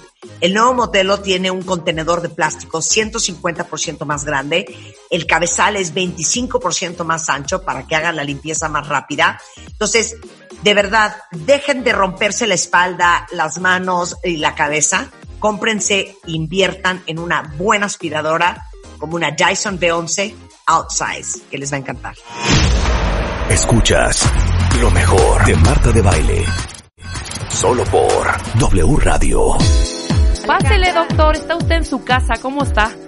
Ya está aquí el doctor Manlio Fabio Márquez. Vamos a hablar de las cinco enfermedades más comunes del corazón. ¿Cómo estás, doctor? Muy bien, muy bien, Sí, gracias. ya de sopetón vamos a entrar con las cinco enfermedades más comunes. ¿Cómo estás? Está bien para cuidar su corazón. Muy bien, gracias a Dios. Yo que quiero aprender a la gente. Bueno, a ver, déjame mir- mira, doctor. Sí. Las cinco enfermedades más comunes del corazón. Bueno, pues hoy, hoy vamos a hablar eh, un poquito de cada una de estas cinco enfermedades, que son el infarto agudo del miocardio, la hipertensión arterial, Qué bonito. la Ajá. disautonomía o síncope vasovagal y eh, el- la fibrilación auricular y la insuficiencia cardíaca. Entonces vamos a ir hablando un poquito de cada una de ellas. Porque además son silenciosas, que es lo más, lo que más me, me, me puede, doctor. Sí, muchas de No ellas generan síntomas. no generan síntomas al principio hasta que ya están muy avanzadas, casi casi hasta que te da el infarto, pero pues para que se vaya obstruyendo una arteria pueden pasar 20, 30 años. Entonces son cosas que eh, si hiciéramos algunos estudios de laboratorio y exámenes podríamos prevenir. Lo Ajá. mismo la hipertensión, si nos tomamos la presión arterial eh, a tiempo, Claro. podemos evitar un evento vascular cerebral y cosas así. El problema es que todavía no tenemos esa cultura de la prevención, que es lo primero que, que debe de existir. Estoy de acuerdo. Uno de cada tres personas en el mundo, doctor, dime si estoy bien en estas cifras, eh, muere por enfermedades del corazón, o sea, más de 17 millones anualmente. Así es, es la causa número uno de muerte en nuestro país. Claro, para 2030, chequense esto, se estima que esta cifra aumentará a 23 millones. México, 19% de la, población muere por esta causa, 121 mil personas al año. Un tercio de las mujeres, las mujeres somos muy vulnerables. Ahorita quiero que expliques el corazón del hombre y el de la mujer, ¿no? A nivel mundial mueren por padecimientos cardíacos. El, en primer, eh, perdón, el primer año, después de un infarto, las mujeres tienen 50% mayor probabilidad de morir que los hombres. Así es, sí es algo, esa, esa diferencia de género, como le llaman, es sumamente impresionante porque eh, en, en realidad no sabemos si realmente es porque haya una diferencia estructural o anatómica, pero pudiera ser que sea una diferencia en la tensión de la cardiopatía isquémica en la mujer. Ajá. Es decir, que no, desgraciadamente, no se le da la misma importancia cuando una mujer tiene un infarto o está presentando un infarto que a un hombre. Claro. O no recibe la misma atención. Y eso es algo muy grave porque es una enfermedad que se puede hasta cierto punto resolver, ya sea con un cateterismo cardíaco destapando la arteria o una cirugía, y que a veces no se les hace a las mujeres porque llegan tarde, porque no se hicieron, no llegaron a tiempo al hospital, o, o a veces incluso porque dicen, bueno, pues mejor ella que se aguante, ¿no? Porque ella no es la que trabaja o ella no es la que mantiene la casa. Y eso a la larga estamos viendo que repercute en la mortalidad, es algo muy grave. Sí, Entonces, así como, como se está buscando la equidad de género en muchas cosas, también se tiene que buscar la equidad de género en la atención del infarto. Y actualmente ya las sociedades cardiológicas, ahorita en la última asamblea ordinaria que tuvimos de la Sociedad Mexicana de Cardiología, se hizo la propuesta de tener un capítulo de cardiología para la mujer, Ajá. porque es muy importante las enfermedades del corazón en las mujeres. Claro. Bueno, pues qué bueno que ya Sí, sí, sí, sea, estamos están tomando en cuenta en ese, en ese en ese rubro. A ver, entonces empecemos. Infarto agudo de mi- miocardio, yo que sé que estás hablando del infarto. Infarto agudo de miocardio. Exactamente, quiere decir que el músculo del corazón, que nosotros le llamamos miocardio, se muere y eso ese es el infarto. Infarto quiere decir necrosis, quiere decir muerte y eh, se llama agudo porque ocurre en forma súbita. Ese Ajá. es el infarto agudo del miocardio. Por, por supuesto puede haber infartos en otros sitios, ¿no? Infarto en el riñón, infarto cerebral, que es cuando se muere pedacito de ese tejido. Pero aquí nos vamos a enfocar al infarto del miocardio, que es el del corazón. Infarto quiere decir entonces, o sí, en, en- en términos generales, que no llega suficiente sangre a un órgano y por eso se, se muere ese Exactamente, órgano o se, ese se mueren pedacito. la- las células, se mueren un grupo de células, ¿sí? Este, que obviamente puede ser más o, o- o menos grande ese grupo de células, y se mueren porque no les llega, no les llega sangre. La sangre lleva el oxígeno y al no haber oxígeno, pues no se pueden, no, no pueden vivir. O se sea, no mueren. explota esa parte del, del órgano o ese pedacito, no es como, no, no derrama sangre, No, al contrario, no. es porque no irriga suficiente sangre y se, y se, podríamos decirle, se seca y se muere. Podrías decirlo así, exactamente como un... De hecho, nosotros comparamos mucho la, la, la irrigación del corazón a través de las coronarias, justamente como si fueran canales, ¿no? Que llevan agua a los diferentes eh, a los diferentes tejidos y en este caso el tejido es el tejido del corazón el tejido cardíaco Ajá. y sí se podría decir que no le llega sangre pues como si no le llegara agua y se seca y se muere Perfecto. Los motivos principales por los que no llega agua a esos canalitos. Ah, bueno, eh, principalmente es la aterosclerosis coronaria, que es la el depósito de colesterol al interior de la al, al interior de la pared de las arterias coronarias. Aquí hay, hay un detalle muy interesante que siempre me gusta explicar, Ajá. que es que no vayan a pensar que el colesterol se pega en la pared como si fuera sarro. Eso siempre se los digo yo a mis pacientes para que logren entender. Ese es un proceso biológico donde el colesterol y otras muchas sustancias se introducen adentro de la pared. Y, y entonces lo que hacen es que van disminuyendo la luz de esa pared, pero no porque se vaya pegando como si fuera lodo o sarro, sino porque se meten adentro de la pared y la pared en vez de crecer, digamos, hacia afuera, crece, Crece hacia pa' dentro. para adentro, O sea, se va exactamente. engruesando. Se va haciendo más gruesa y disminuye la cantidad de sangre que pasa por esa arteria. Ok, claro. No quiere decir que tenemos pedazos y trozos No, ahí no, no, revueltos de exactamente, grasa en- exactamente. En, las venas. Eso es muy importante porque la, la, la, la gente luego piensa entonces, este, si tomo algo que me las limpie, por ejemplo, eso es muy común escucharlo. Sí, claro. Doctor, ¿qué puedo tomar para limpiar mis arterias? Pues es que no es que las vayas a limpiar porque no es que estén sucias, es un proceso biológico donde este material se deposita dentro de la pared y hay que tomar medicamentos específicos para sacarlo de ahí o para evitar por lo menos que siga creciendo esa, esa obstrucción. Claro. ¿no? Nosotros le llamamos lesión o placa, pero es una obstrucción al final del día. Ajá. Y cuando esa obstrucción llega a más del 50% es cuando puede empezar a manifestarse con la famosa angina de pecho, que es el dolor en el pecho opresivo tipo infarto, pero que te dura muy poquito tiempo. O sea, te dura menos de 20 minutos. En cambio, cuando esa arteria se tapa a más del 95%, generalmente viene el infarto agudo del miocardio con un dolor muy intenso que te dura más de media hora. Muy intenso. ¿En qué parte, doctor? En la, Depende. en la parte media del pecho, En medio. generalmente en medio, en el huesito del esternón, a veces es más del lado izquierdo, y el dolor, lo característico del dolor es que es opresivo. Ajá. No es un piquetito ni una punzadita, ¿no? Que luego mucha gente se preocupa por eso, no. Es un dolor muy fuerte. La gente lo compara como si te pusieran la pata de un elefante, elefante O sea, encima. Entonces, ay, es muy intenso. es ¿Falta muy de aire? Falta de aire, sudoración, ganas de vomitar. O sea, tú ves a un paciente que esté infartándose y se ve verdaderamente mal. Ok. Sí, no es una persona que, que diga, ay, como que me dolió, como Sí. que no. Me picó, tengo un infarto. Exacto, no, no puedes no. ni caminar. No, pues, Déjame hacer una pausa rapidísimo. Está súper interesante. Cáiganse con sus preguntas, cuentavientes. Seguimos hablando de las cinco enfermedades más comunes del corazón con el doctor Manlio Fabio Márquez. Después del corte, todas las dudas que tengan. No se vayan. W Radio. Escuchas lo mejor de Marta de Baile. Solo por W Radio. Terapia grupal con Mario Guerra. ¿Tienes problemas con tu pareja que aún no han podido resolver? Escríbenos a radio arroba martadebaile.com y cuéntanos tu historia. Tú y tu pareja pueden ser los elegidos a las sesiones de Mario con Marta de Baile. Solo por W Radio. Seguimos platicando con el, con el doctor, nuestro cardiólogo Manlio Fabio Beltrones. Ah, ¿verdad? Márquez. Ok, ahora, ¿cómo prevengo la presión alta? La, La la- hipertensión más bien arterial La sistémica. hipertensión. El- ahí los dos principales factores de riesgo son el tabaquismo y el sedentarismo, ¿no? Este, entonces, lo que hay que hacer es, por un lado, dejar de fumar porque el cigarrillo tiene muchos componentes que, que provocan vasoespasmo, es decir, que Claro. se cierren las arterias y suba la presión.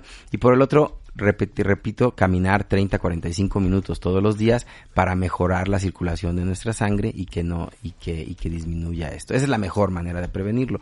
Hay que cuidar el colesterol, por supuesto, si eres diabético hay que cuidar el azúcar. Son, si ustedes se fijan, más o menos los mismos factores de riesgo para muchas enfermedades del corazón. Ajá. Por eso es que las agencias gubernamentales tratan de atacar todos esos factores de riesgo. Por ejemplo, el, el- el paciente hipertenso no puede comer mucha sal. ¿Por qué? Porque eso le sube la presión arterial. Y como hay muchísimos hipertensos, ¿qué decidió hacer los gobiernos? Vamos a quitar el salero de las mesas. Sí. Para que la gente no se acostumbre a echarle más sal a los Más sal de lo que le echan en los Claro, restaurantes. y porque en- ya está preparado. Exacto. Pero había gente que llegaba el plato ya preparado y de todos modos le echaba más sal. De acuerdo. Entonces quitaron la sal porque hay tanto hipertenso que dijeron mejor vamos a quitarlo y con eso se controlan mejor. Sí, Entonces son de medidas de salud pública, ¿no? Eh, la, la de prevenir, ¿no? Chécate, mídete, ¿para qué? Pues para que hagas ejercicio y mantengas una, un estado cardiovascular más saludable que te va a ayudar para prevenir hipertensión, para prevenir infartos, para prevenir embolias, o sea, es buenísimo. Ok, muy bien. La tercera, Doc, es, aquí la tengo, la, ins- la insuficiencia cardíaca congestiva. Bueno, ese es este un, un término que suena ah, muy técnico, pero que en realidad generalmente es una secuela de las dos primeras que acabamos de ver. Cuando alguien no se controla bien de la hipertensión arterial, el corazón empieza a sufrir, el músculo cardíaco empieza a sufrir y eh, lo primero que hace es que no se puede relajar en forma adecuada y al no relajarse no le entra tanta sangre al corazón y eso hace que la sangre se estanque un poco. ¿En dónde? En los pulmones. Entonces, al estancarse la sangre en los pulmones, le llamamos nosotros congestión pulmonar. Ajá. Se, se, se, se estanca en las arterias y venas que están adentro del pulmón, no por fuera. Y entonces eso hace que no haya una- un buen intercambio de oxígeno. Y eso entonces que lleva falta de aire. Entonces la principal manifestación de la insuficiencia cardíaca es la falta de aire. Generalmente cuando uno camina. Y asociado a esa falta de aire, se congestiona un poquito el hígado y se congestionan las piernas. Y ese es el otro síntoma o molestia característico que los pacientes dicen, que es Se que te me hinchan. hincho las piernas. Exactamente. No es como tal una inflamación, digo, la gente le puede llamar inflamación, pero no es como tal una inflamación como pudiera ser una artritis u otro tipo de enfermedad. En realidad es un, nosotros le llamamos edema, es una acumulación de líquido, de agua en las piernas que se hinchan y, y esta insuficiencia entonces puede producir porque tú no controles bien la hipertensión durante muchos años o porque tengas un infarto grande. Cuando tienes un infarto grande y se muere una gran cantidad de tejido del corazón que no se contrae, entonces el corazón ahora deja de tener su función de bomba. Sí. Lo normal es que de la sangre que le entra, por ejemplo, al ventrículo izquierdo, nosotros no la, no, no- hace cuenta, no lo exprimimos todo, ¿no? Y que se quede vacío, no, no se puede quedar vacío. Se exprime habitualmente arriba del 60% de la sangre que te llega. Cuando, cuando tú solamente logras sacar 40% o menos, ahí caes en insuficiencia cardíaca. Ok. Ahí ok. caes en insuficiencia Perfecto. Y me imagino que también es de raíz, ¿no? O sea, la prevención, lo que hemos dicho, hacer ejercicio, comer sano. Ahí la prevención, en el, en el caso de la insuficiencia cardíaca, la prevención es cuando ya tuviste un infarto, Ajá. seguir todas las indicaciones del médico para evitar caer en insuficiencia O sea, cardíaca. forzosamente tuve que haber tenido un infarto Ah, para no, hay un, hay un el- la insuficiencia. no, hay un grupo de pacientes que no tienen ni infarto, ni hipertensión, ni nada, y de repente aparecen con insuficiencia cardíaca. Este grupo de pacientes se les, se les denomina miocardiopatías, quiere decir enfermedad del miocardio, miocardiopatía. Y es una enfermedad entonces primaria, propia del músculo. Ok. Entonces hay algunas enfermedades que pues tú no tienes la culpa, tú no sabías, y de repente caes en insuficiencia cardíaca porque se te afectó directamente el músculo. ¿no? Eso, bueno, pues para eso hay que ir con el cardiólogo y él es el que hace los estudios y determina si es por hipertensión, si es por infarto o si es por algún otro tipo de problema. Claro, nos queda clarísimo. El cuarto, síncope o desmayo. Bueno, el, el, el, el desmayo es la pérdida del, del, del estado de alerta, ¿no? También le llaman pérdida del conocimiento o pérdida del estado de conciencia. Y este desmayo tiene la característica de que la persona se recupera inmediatamente. O sea, caen desmayados, pero luego, luego dicen, ok, ¿qué fue lo que pasó? Y se despiertan rápido, ¿no? Eh, el- la- los desmayos pueden ser de origen neurológico, es decir, de origen cerebral o pueden ser de origen cardiovascular. Lo más común es que sea eh, de origen cardiovascular, no por el corazón enfermo, sino porque los vasos no están funcionando bien. Y eso es lo que se llama el síncope vasovagal o síncope neurocardiogénico. El corazón, repito, estructuralmente está perfecto, pero se te baja la presión arterial. La gente lo conoce como presión baja. Ok. O llegan y te dicen es que yo soy de presión baja, ya me he desmayado tres veces, ¿no? Y e- ese es el síncope más común Y ese no tiene bronca. y ese, digamos, este, solamente en casos muy raros. La mayor parte del el 99% de los casos son benignos. ¿sí? Exacto. ¿Por qué? Porque la gente aprende a reconocerlo y tiene lo que nosotros llamamos pródromos, es decir, te, te avisa que te vas a desmayar. Tú empiezas a sentirte mal, te pones pálido, la gente te ve, ¿qué te pasa? pues no sé, como que me siento mal, como que se me están doblando las piernas y siento que me voy a desmayar, pues a ver, siéntate, acuéstate, ¿no? Eh, y solamente en un porcentaje muy poquito, que es este 1%, ese desmayo puede ocurrir sin previo aviso. Sí, así y ahí es. sí ¡Pum! es- vale, güey. y así ya es muy grave, porque si estás, por decirte de alguna manera, estoy exagerando, ¿no? Pero estás ahí en una escalera, pues te caes No, por las escaleras. Y estás, bañándote. Estás bañándote, te golpeas con exactamente. Y eso llega a pasar, ¿no? Y ese es el, el, el que sí nos preocupa, es ese, ¿no? Que, que le llamamos, de hecho, le llamamos síncope maligno por el hecho de que no avisa. Ok.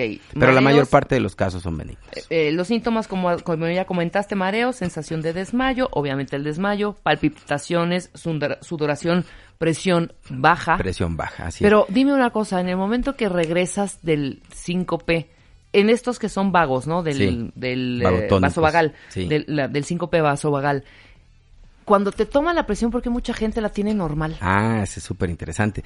Resulta que eh, la presión, cuando en el momento que baja la presión a cero, al cerebro, y no le llega sangre al cerebro, en ese momento viene el desmayo. Ajá. Cuando estás de pie, obviamente, y te desmayas. Bueno, ¿qué es lo que pasa al momento que caes desmayado? Que la sangre de las piernas se regresa al cerebro. Ok, Y claro. entonces por eso luego, luego te despiertas. Eh, nosotros decimos que el desmayo es una reacción del cerebro que no está recibiendo sangre para recibir sangre. Es como una respuesta natural. Y dice, oye, no me está llegando sangre a la azotea, Sí, ¿qué te hago? voy a tirar Pum, tantito, hijo, Te para tiro que me- para que ya para me que llegue sangre. sangre. Y entonces, obviamente, con eso la presión se recupera. Entonces, por eso es que es muy común que la gente tenga ya la presión normal. Y de hecho, nosotros, cuando tratamos a estos pacientes, no les decimos que tienen que tener una cifra exacta o específica de presión arterial. No es como el hipertenso. El paciente que tiene este problema puede tener 80, 60 de presión y estar perfectamente bien y no le pasa No nada. le pasa nada, claro. Exactamente. Pero sí, ese es un punto muy, muy interesante. Ok, perfecto. Y el último, Doc. Fibrilación, ahí está.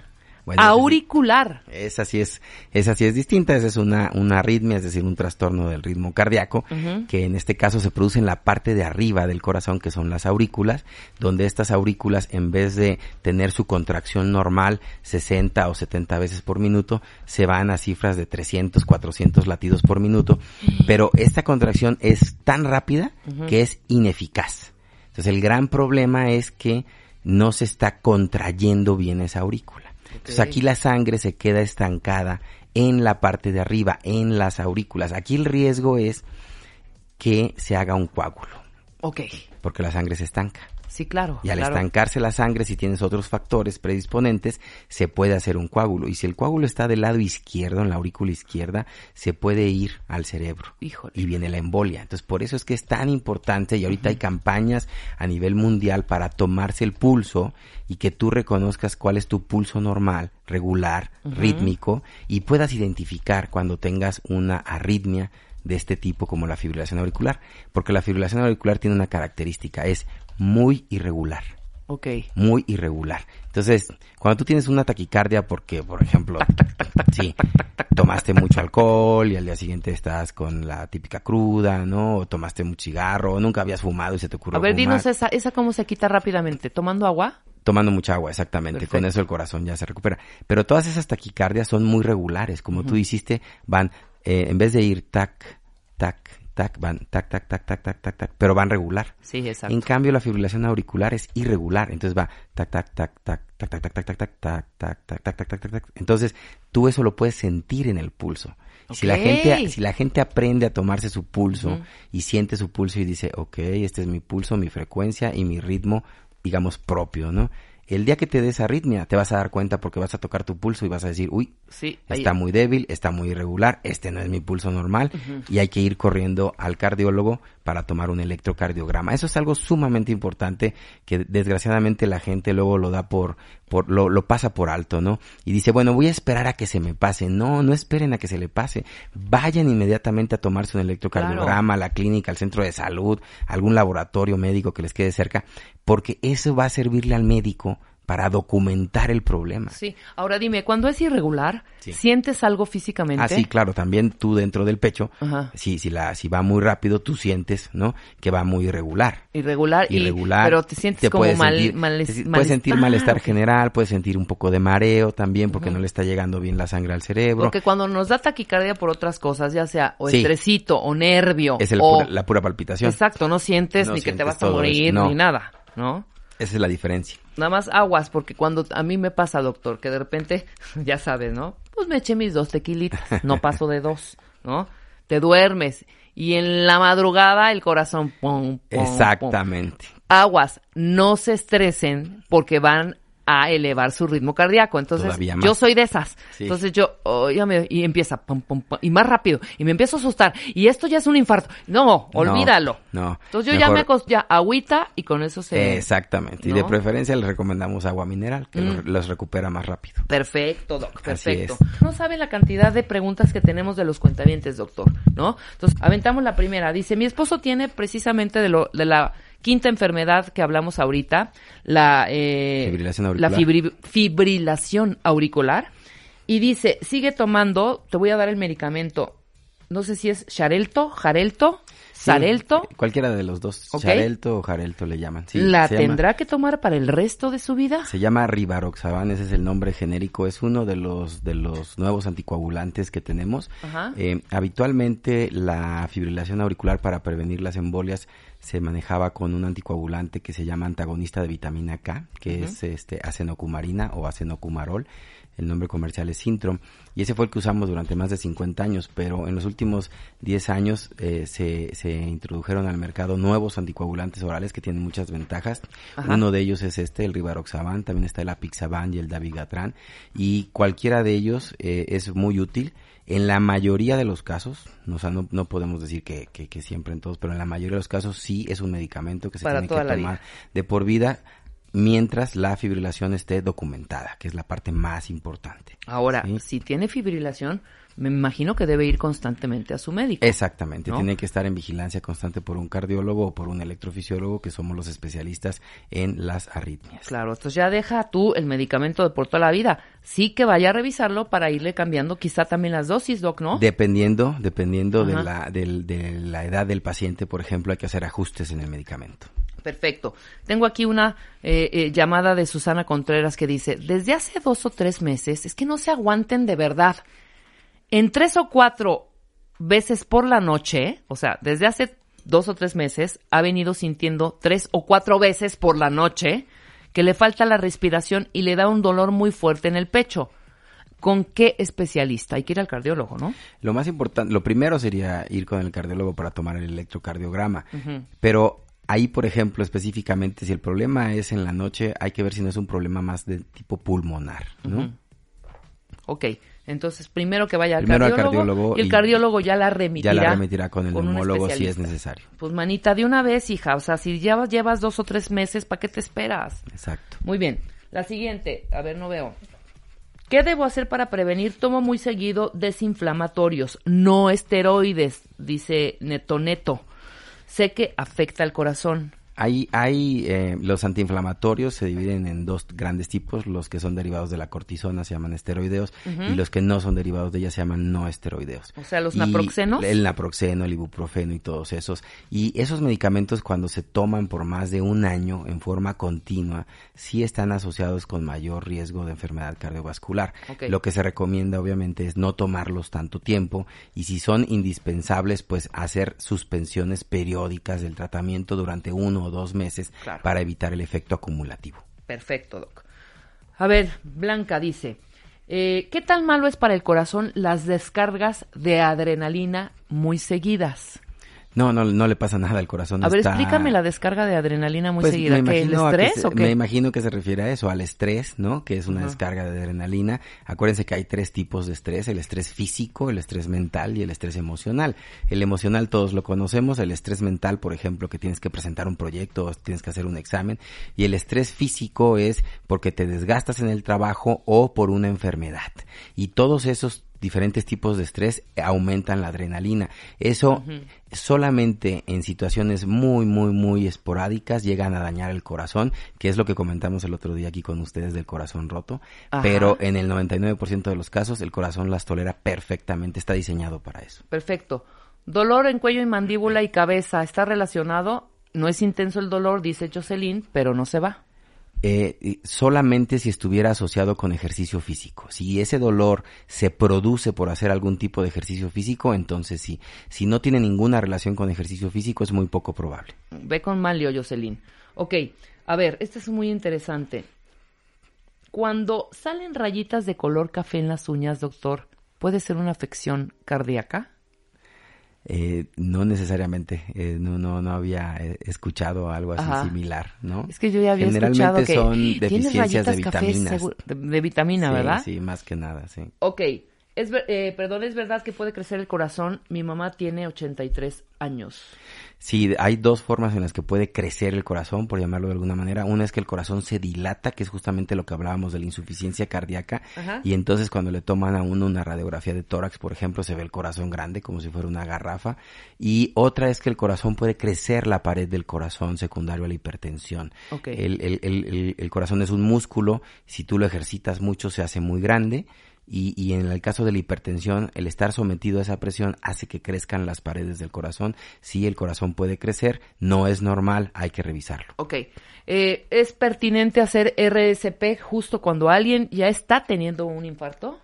No, el RCP es solamente cuando hay paro cardíaco. Ok. Y tampoco, y eh, aprovecho para comentarlo, eso que se ha difundido mucho de que tose, ¿no? De que tose para evitar un paro cardíaco y eso no. La, la- nosotros utilizamos la maniobra de toser para el paciente que está en la sala de hemodinámica, como habíamos comentado, que está despierto, que se le está haciendo un cateterismo cardíaco y de repente baja la frecuencia cardíaca, el paciente está despierto y le decimos, a ver, tose para que se recupere. Claro. Pero en una persona normal que está teniendo un infarto no hay por qué toser, hay que ir al hospital, corriendo. Claro, corriendo. Pero bueno, si está uno solo, bueno, eh, o sea, y, y- y- y- y puedes, tienes No. más o menos la energía para hablar al 911. Exacto, eso es lo que- más importante. Pero me, me, si traigo un cinturón me lo aflojo, eh, Pues me sí, siento y espero en- a que lleguen las... exactamente, estar en un lugar ¿La donde unidad haya- de emergencia? Exactamente, ponerte en, en un lugar cómodo donde estés a gusto y donde no te falte el aire. Claro, por supuesto. Los medicamentos homeopáticos, doctor, funcionan para bajar triglicéridos y colesterol.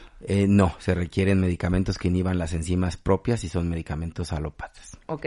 Todas las preguntas se las vamos a dar al doctor Manlio Fabio Márquez, arroba MF Muri. Ok, perfecto. Teléfono, teléfono. ¿Dónde te localizan? Eh, a mí me localizan en Médica Sur en el teléfono 55 28 86 13.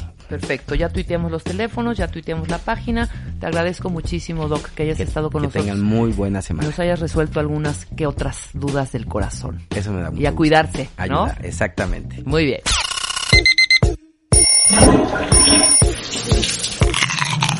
Este mes, en Revista MOA, 128 hábitos que te urge cambiar. Nuestros mejores especialistas unieron fuerzas para decirnos todas esas pequeñas cosas que hay que dejar de hacer, pero ya. Además, 5 mails que ni se te ocurra mandar. ¿Y sientes que te estás volviendo loco? A lo mejor tu pareja podría estarte haciendo gaslight. gaslight. Mi entrevista en exclusiva con Katy Perry. Something inside of me takes over. I know I should do this, this, and this. And I love that. y las 13 cosas que la gente mentalmente fuerte no hace por Amy Moore. Mua Julio, una edición para detectar, corregir y cambiar. Una revista de Marta de Baile. Escuchas lo mejor de Marta de Baile. Solo por W Radio. Bueno, pues una larga conversación con, con Esther. ¿Y eres belga? Sí. ¿Eres belga? ¿Pero hablas muy bien español? Espero que sí. Muy bien, muy bien. Yo pensé que íbamos a hacer la entrevista en inglés. Me parece sensacional que la hagamos en español. Bueno, el libro habla del dilema de la pareja. Y se centra mucho en el tema de la infidelidad. Y decíamos que vamos a abordar el tema hablando de cómo repensar la infidelidad. Porque cuando hablas de infidelidad, Esther, estás pensando que es básicamente lo peor que te puede pasar con tu pareja. Pero sí es lo peor que te puede pasar a través de la crisis, que es una crisis con un nuevo sentido hoy. Podemos realmente entender qué pasa hoy en la pareja. Yo me serví de la crisis de la infidelidad para entender nuestras expectativas en la pareja de hoy, qué nos duele, qué significa celosía, posesividad, amor, deseo, todo lo que en general se tiene que ir al ópera para poder verlo. Y utilicé esta crisis para analizar la pareja de hoy, qué funciona bien y qué es más difícil. Es que, a ver, tenemos que remontarnos a tu primer libro, que es Mating in Captivity, que es la inteligencia del erotismo. Y se tiene la idea, básicamente de que las parejas somos monógamas, ¿no? De que debemos de ser monógamas. ¿Tú qué opinas? Te lo voy a poner primero en contexto. Ok, ¿ok? venga. Yo estudio relaciones porque las relaciones están cambiándose con una rapidez increíble. Nunca hemos tenido tanta confusión e incertidumbre cómo manejar a nuestras relaciones. ¿Por qué? Porque antes las cosas eran bastante fijas. Todavía en muchas partes de este país los papeles son fijos. Las mujeres saben qué pueden decir, qué no pueden decir, los hombres saben qué pueden preguntar, que no, los hijos saben cómo comportarse con los adultos, cada uno sabe la carrera de quién es importante, quién puede de- pregu- de, eh, eh, ordenar sexo. Los, los, hay, hay Los una roles, estructura, sí, claro. los roles, la estructura, las obligaciones familiares, está claro. Después hemos desarrollado una sociedad que se va más y más encontrando una libertad, una expresión individual, sin estructura, pero, y con muchas posibilidades, pero también con mucha incertidumbre y mucha eh, eh, angustia de cómo manejar mi vida, de cómo sé cuando encuentro a la buena persona, de buscar adentro de la pareja lo que antes nos daba todo un pueblo, de tener una persona para todo. Contigo era, Sí. esta era el tema del, del libro Inteligencia Eléctrica. Contigo voy a tener eh, amor y deseo, voy a tener familiaridad y novedad, voy a tener estabilidad y excitación, vamos a tener una vida de pasión adentro de un matrimonio, que toda la historia, este concepto era una contradicción en término. ¿Y cómo reconciliar amor y deseo? ¿Cómo reconciliar nuestra necesidad de seguridad con la necesidad también de aventura y de novedad? Adentro de una pareja es el desafío de las parejas de hoy.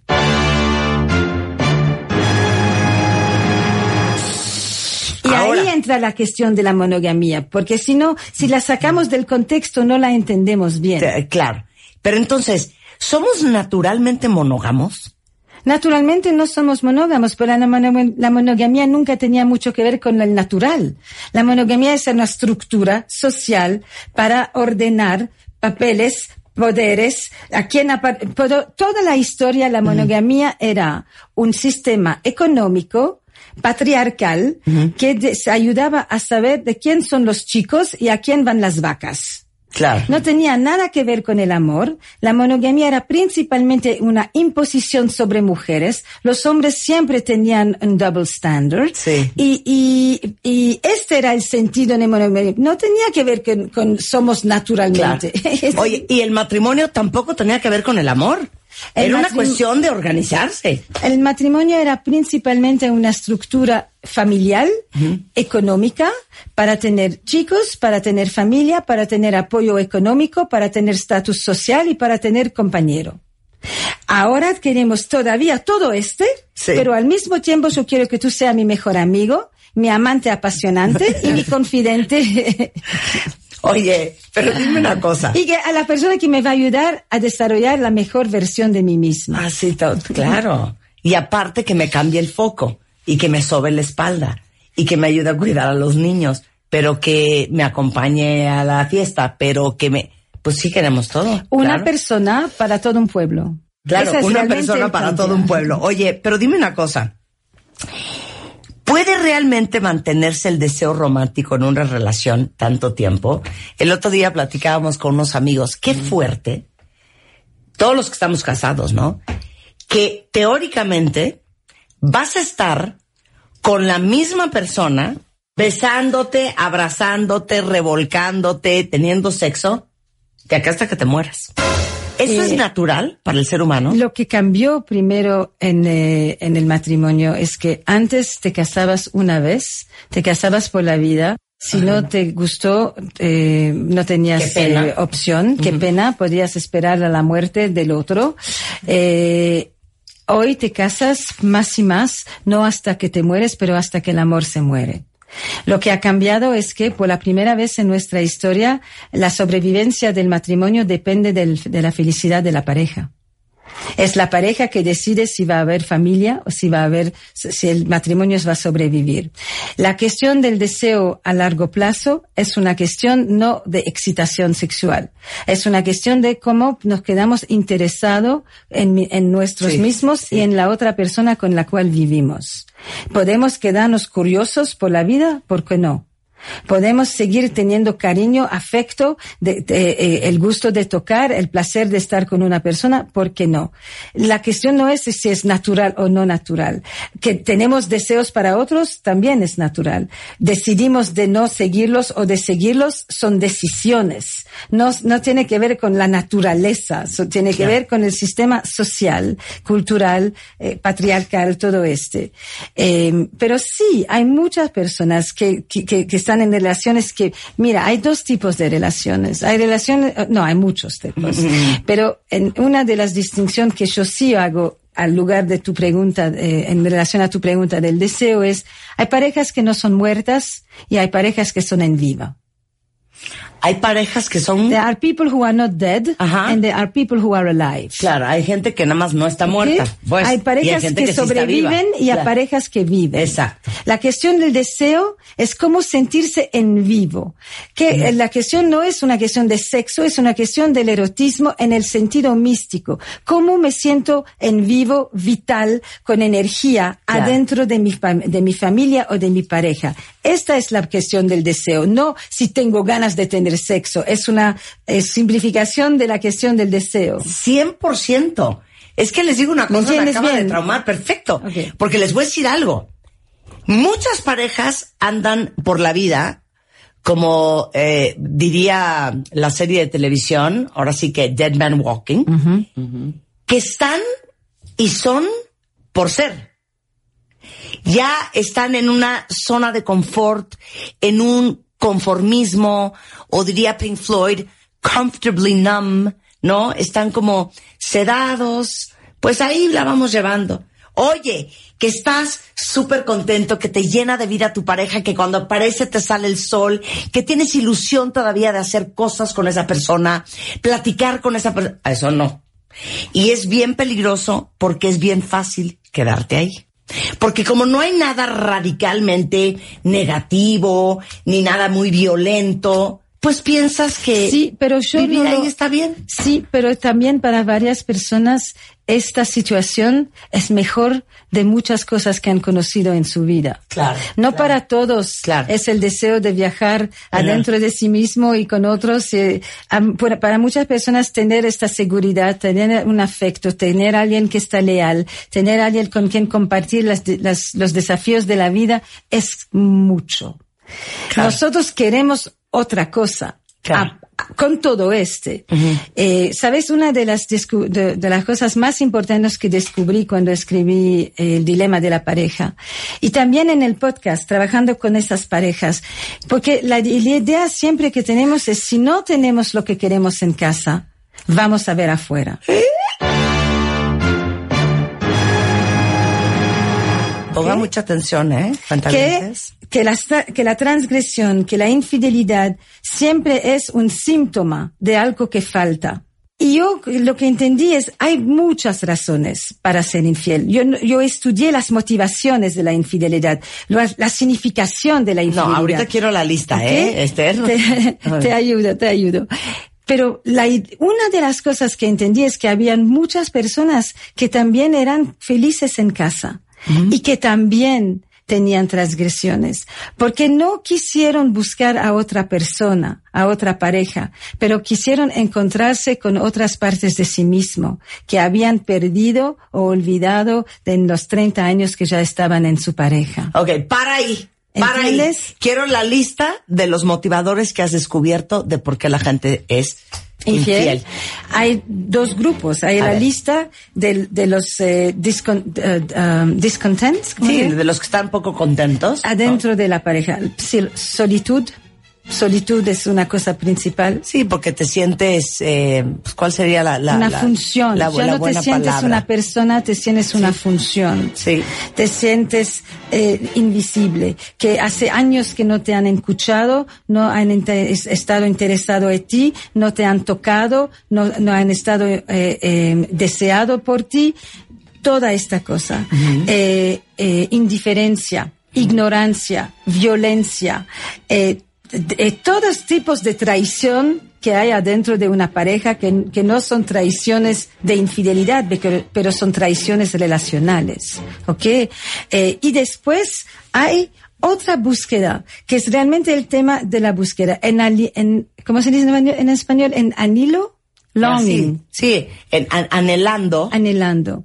Es en, eh, al, adent- al centro de la infidelidad hay dos temas. La traición, el secreto, la mentira, todo este. El engaño. Y del otro lado, en anhelo, El anhelo. en anhelo, Ajá. eh, la pérdida. Eh, la pérdida. Cuando gente, cuando cuando se muere personas al- alrededor de ti y que te das cuenta que la vida es corta. Y que te dices, así voy a seguir 20 años más. O voy una vez más a poder sentir una intensidad, un afecto, Sí. un toque que ya no conozco desde no sé cuándo. Este tipo de pérdida. La pérdida cuando he estado mamá toda mi vida y dónde está la mujer. La pérdida cuando he estado responsable para el bienestar de todos y por la primera vez estoy pensando en mí. Es este tipo de longing, de pérdida, de búsqueda. It's a search. Y no tiene nada que ver con la pareja, no tiene nada que ver con la otra persona. Es que tiene qué fuerte lo con que mí estás diciendo, Sí, Esther. es otra concepción de, claro, de- de la infidelidad. Porque les digo algo, es automático. Porque a todas los que, todas y todos los que hemos tenido infidelidad en nuestra pareja, lo primero que sentimos es, ¿qué me faltó? ¿Qué hice mal? ¿Qué tiene ella que no tenga yo? ¿O qué tiene él que no tenga yo?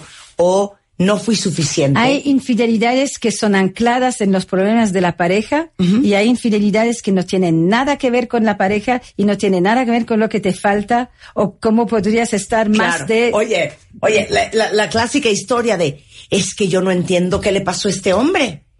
La esposa era divina. Y si vieras la novia nueva, o sea, no lo puedes creer. Es que no tenía nada que ver con la esposa.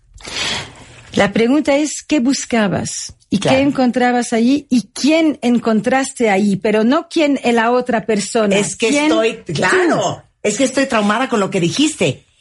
Muchas veces la gente es infiel porque está buscando sentirse ella de una manera que no se está sintiendo.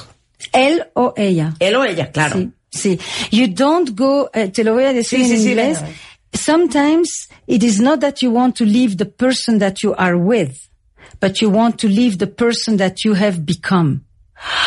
It is not that you want to find another partner.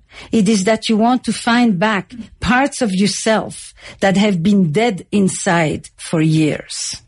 Ok. No es que quieras dejar a la persona con que estás, quieres dejar atrás a la persona en la que tú te has convertido. Sí. Y no es que quieras encontrar a alguien más, es que quieres encontrar un lado de ti Sí. que hace mucho tiempo está muerto. Sí. Y mucho tiempo puede ser 10, 20, 30 años. Entonces, hablando- que- el tema de, de, la, de la infidelidad siempre es un hombre de los 40, 50, Claro, claro. midlife, ta, ta, ta, con una joven. Es, es, es una, es un- Sí, un- las variables son enormes. y est- ayer eh, eh, estuve hablando con, con eh, chicos que me estaban diciendo, no, pero lo- lo- los hombres van para buscar sexo, las mujeres van para buscar amor.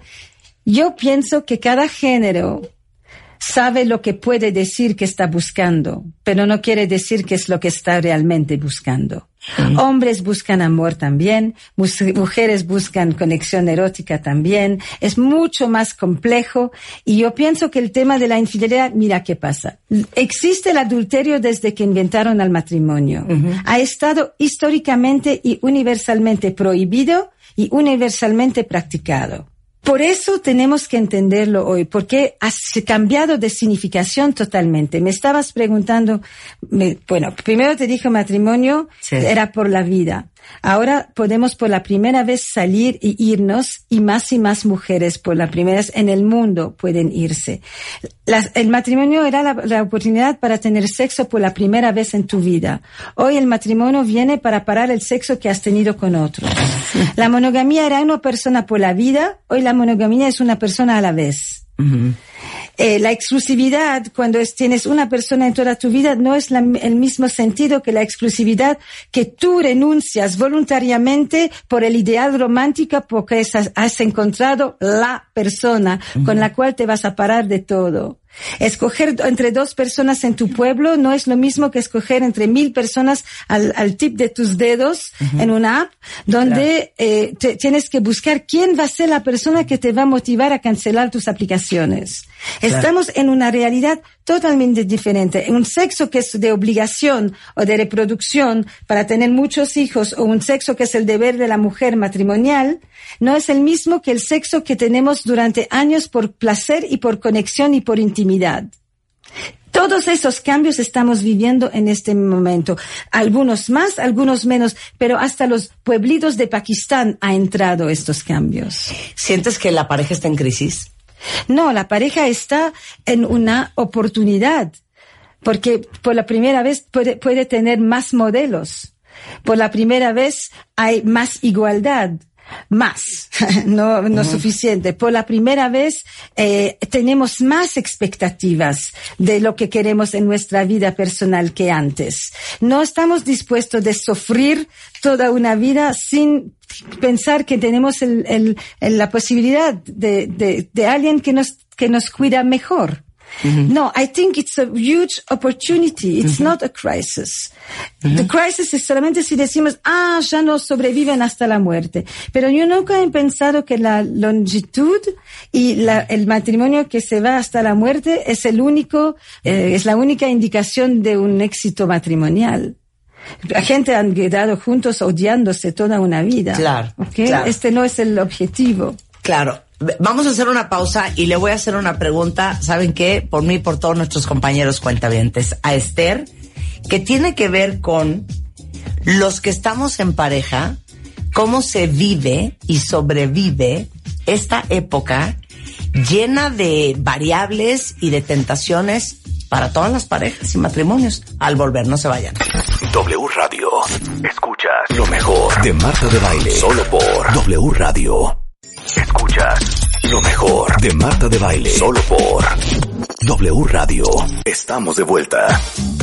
Estamos de regreso en W Radio hablando con una extraordinaria escritora, psicoterapeuta, experta en relaciones humanas. Es Esther Perel, seguramente la conocen muy bien, eh, autora de el, el gran, gran, gran, gran libro, El Dilema de la Pareja, que ya está a la venta en México. De hecho, está en México para dar una conferencia a la cual obviamente los vamos a invitar. Pero estamos hablando de el dilema de la pareja y estamos hablando de cómo repensar el tema de la infidelidad. Si se perdieron la primera media hora de este, de este programa, tienen que rescatar el podcast porque está buenísima la conversación. Pero antes del corte, Esther, te quería yo preguntar. Eh, dices, la pareja no es que estén en un momento crítico en este mundo, es un momento de gran oportunidad. Todos los que están escuchando eh, la primera media hora de este programa, que están en pareja o que están en un matrimonio, dicen, pues es que hoy en día hay más tentaciones que nunca, hoy en día es más global que nunca, hoy en día tenemos el amor, ahora sí que a un solo clic, no importa si es tu ex que anda rondando en Facebook o la posibilidad de conocer a un extraño en Tinder o en Ashley Madison o en Match.com. Las mujeres hoy no están sentadas en una mecedora me- tejiendo.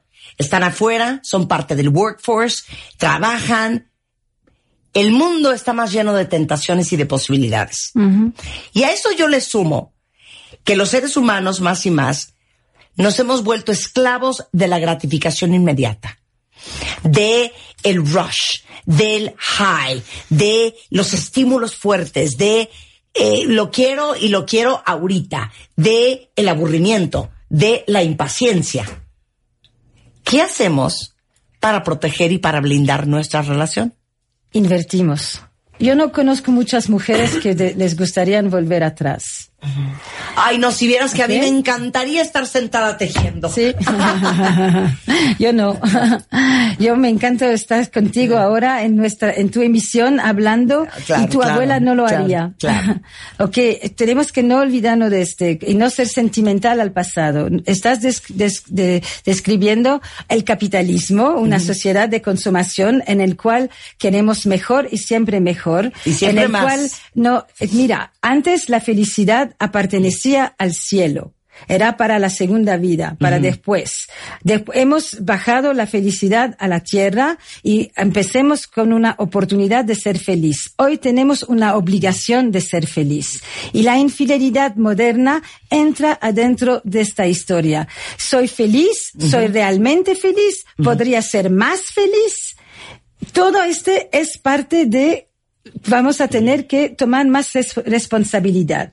Si no tienes una excomunicación de la iglesia, si no tienes la destitución económica total, si no tienes la vergüenza de todo lo que te pasa en el pueblo, lo único que te para es tu motivación personal. Y hay una responsabilidad individual más importante hoy que has tenido antes, porque los otros te limitaron. Claro. Las restricciones eran colectivas y, de afuera. Claro. Hoy las restricciones vienen de adentro. Autorregulación. Autorregulación. Y las posibilidades vienen de afuera, de adentro. Yo no soy el juez de este, pero Mm. lo observo bien. Las charlas que doy aquí son parte de este cambio. ¿Qué hago yo? Yo organizo conferencias que son conversaciones públicas donde bien, venimos juntos, nos, ajunta- ah, nos juntamos para discutir de, dos, de todos esos dilemas, de, de, de esos desarrollos, de esos cambios, de lo que podemos hacer, de lo que mejor no hacer. Y la, bueno, la primera conferencia es el poder de, la, de las relaciones. No solamente el dilema de las parejas, pero el poder de las relaciones. Para mí, poder, mira, nuestras relaciones determinan la calidad de nuestra vida. Nuestras relaciones son nuestra historia. Somos todos autores hoy de nuestra historia. Yo ayudo a las personas a escribir mejor y a editar frecuentemente. Oye, eh, pregunta aquí una cuenta ¿Se puede reparar una relación post-infidelidad? Por supuesto. Mira, hay infidelidades que matan a la pareja. Hay infidelidades que terminan una agonía que ya existía desde mucho tiempo. Pero también hay infidelidades que dan un golpe a una pareja de salir de su eh, eh, eh, Zona de laziness Sí, sí, de su flojera. y de su co- complacencia, complacency, Ajá, sí, sí. y de su complacencia, diciéndole, ustedes tienen mucho que perder aquí. ¿Van a dejar ir, dejar todo ir así o van a invertir en su pareja y ver lo que se tiene que cambiar aquí? Y en estos casos, la infidelidad es un sistema de alarma. Hay golpes fatal y hay alarma. Hay parejas que después de la infidelidad siguen juntos porque, por sus valores, por su compromiso a la familia. Hay parejas que siguen juntos en, en un, una, ¿cómo se dice? En a marital cell. Sí, en una, sí, en en la una célula, cárcel claro. matrimonial y nunca se perdonan y siguen peleándose. Y hay parejas que se dicen, ¿cuál es el mensaje de esa infidelidad para nosotros? ¿Qué nos enseña? ¿Qué nos dice que tenemos que hacer? ¿Cómo nos renovamos? ¿Cómo vamos a regenerar nuestra relación? Y hay muchas posibilidades post-infidelidad. Y esto sí tiene que ver con lo que me preguntaste, con todas esas tentaciones ¿Qué hacemos cuando sí pasa algo y, y que la pareja es buena y sólida? ¿Realmente tenemos que cambiar todo? ¿Sabes qué cambió? Muy importante. Antes la vergüenza era de ser divorciado o divorciada. Hoy la vergüenza, la nueva vergüenza es quedarse cuando puedo irme. La gente tiene un secreto por quedarse, porque la, la presión es si te han traicionado, si, hay- si, hay- eh, si tenías una, si el otro tenía una infidelidad, tienes que irte.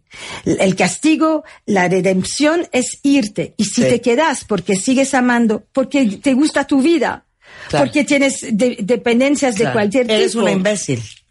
Es- tienes la vergüenza y te escondes. Claro. Esa es la nueva vergüenza. Y en México, en países como México, esta nueva vergüenza es peor para los hombres.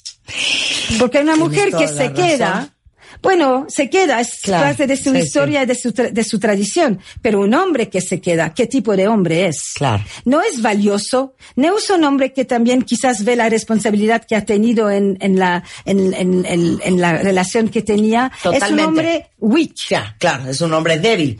Pero a ver, ¿qué se requiere para que una pareja pueda reconstruir post-infidelidad?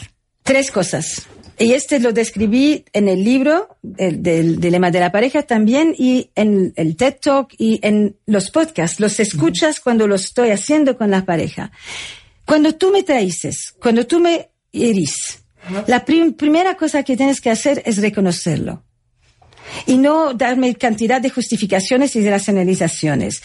La, la persona en cada, en cada trauma, si tú reconoces lo que me Accountability, hiciste, accountability, accountability, claro. responsibility, guilt and remorse. A ver, responsabilidad, accountability, palabra que ya se saben, culpa y remordimiento. Sí.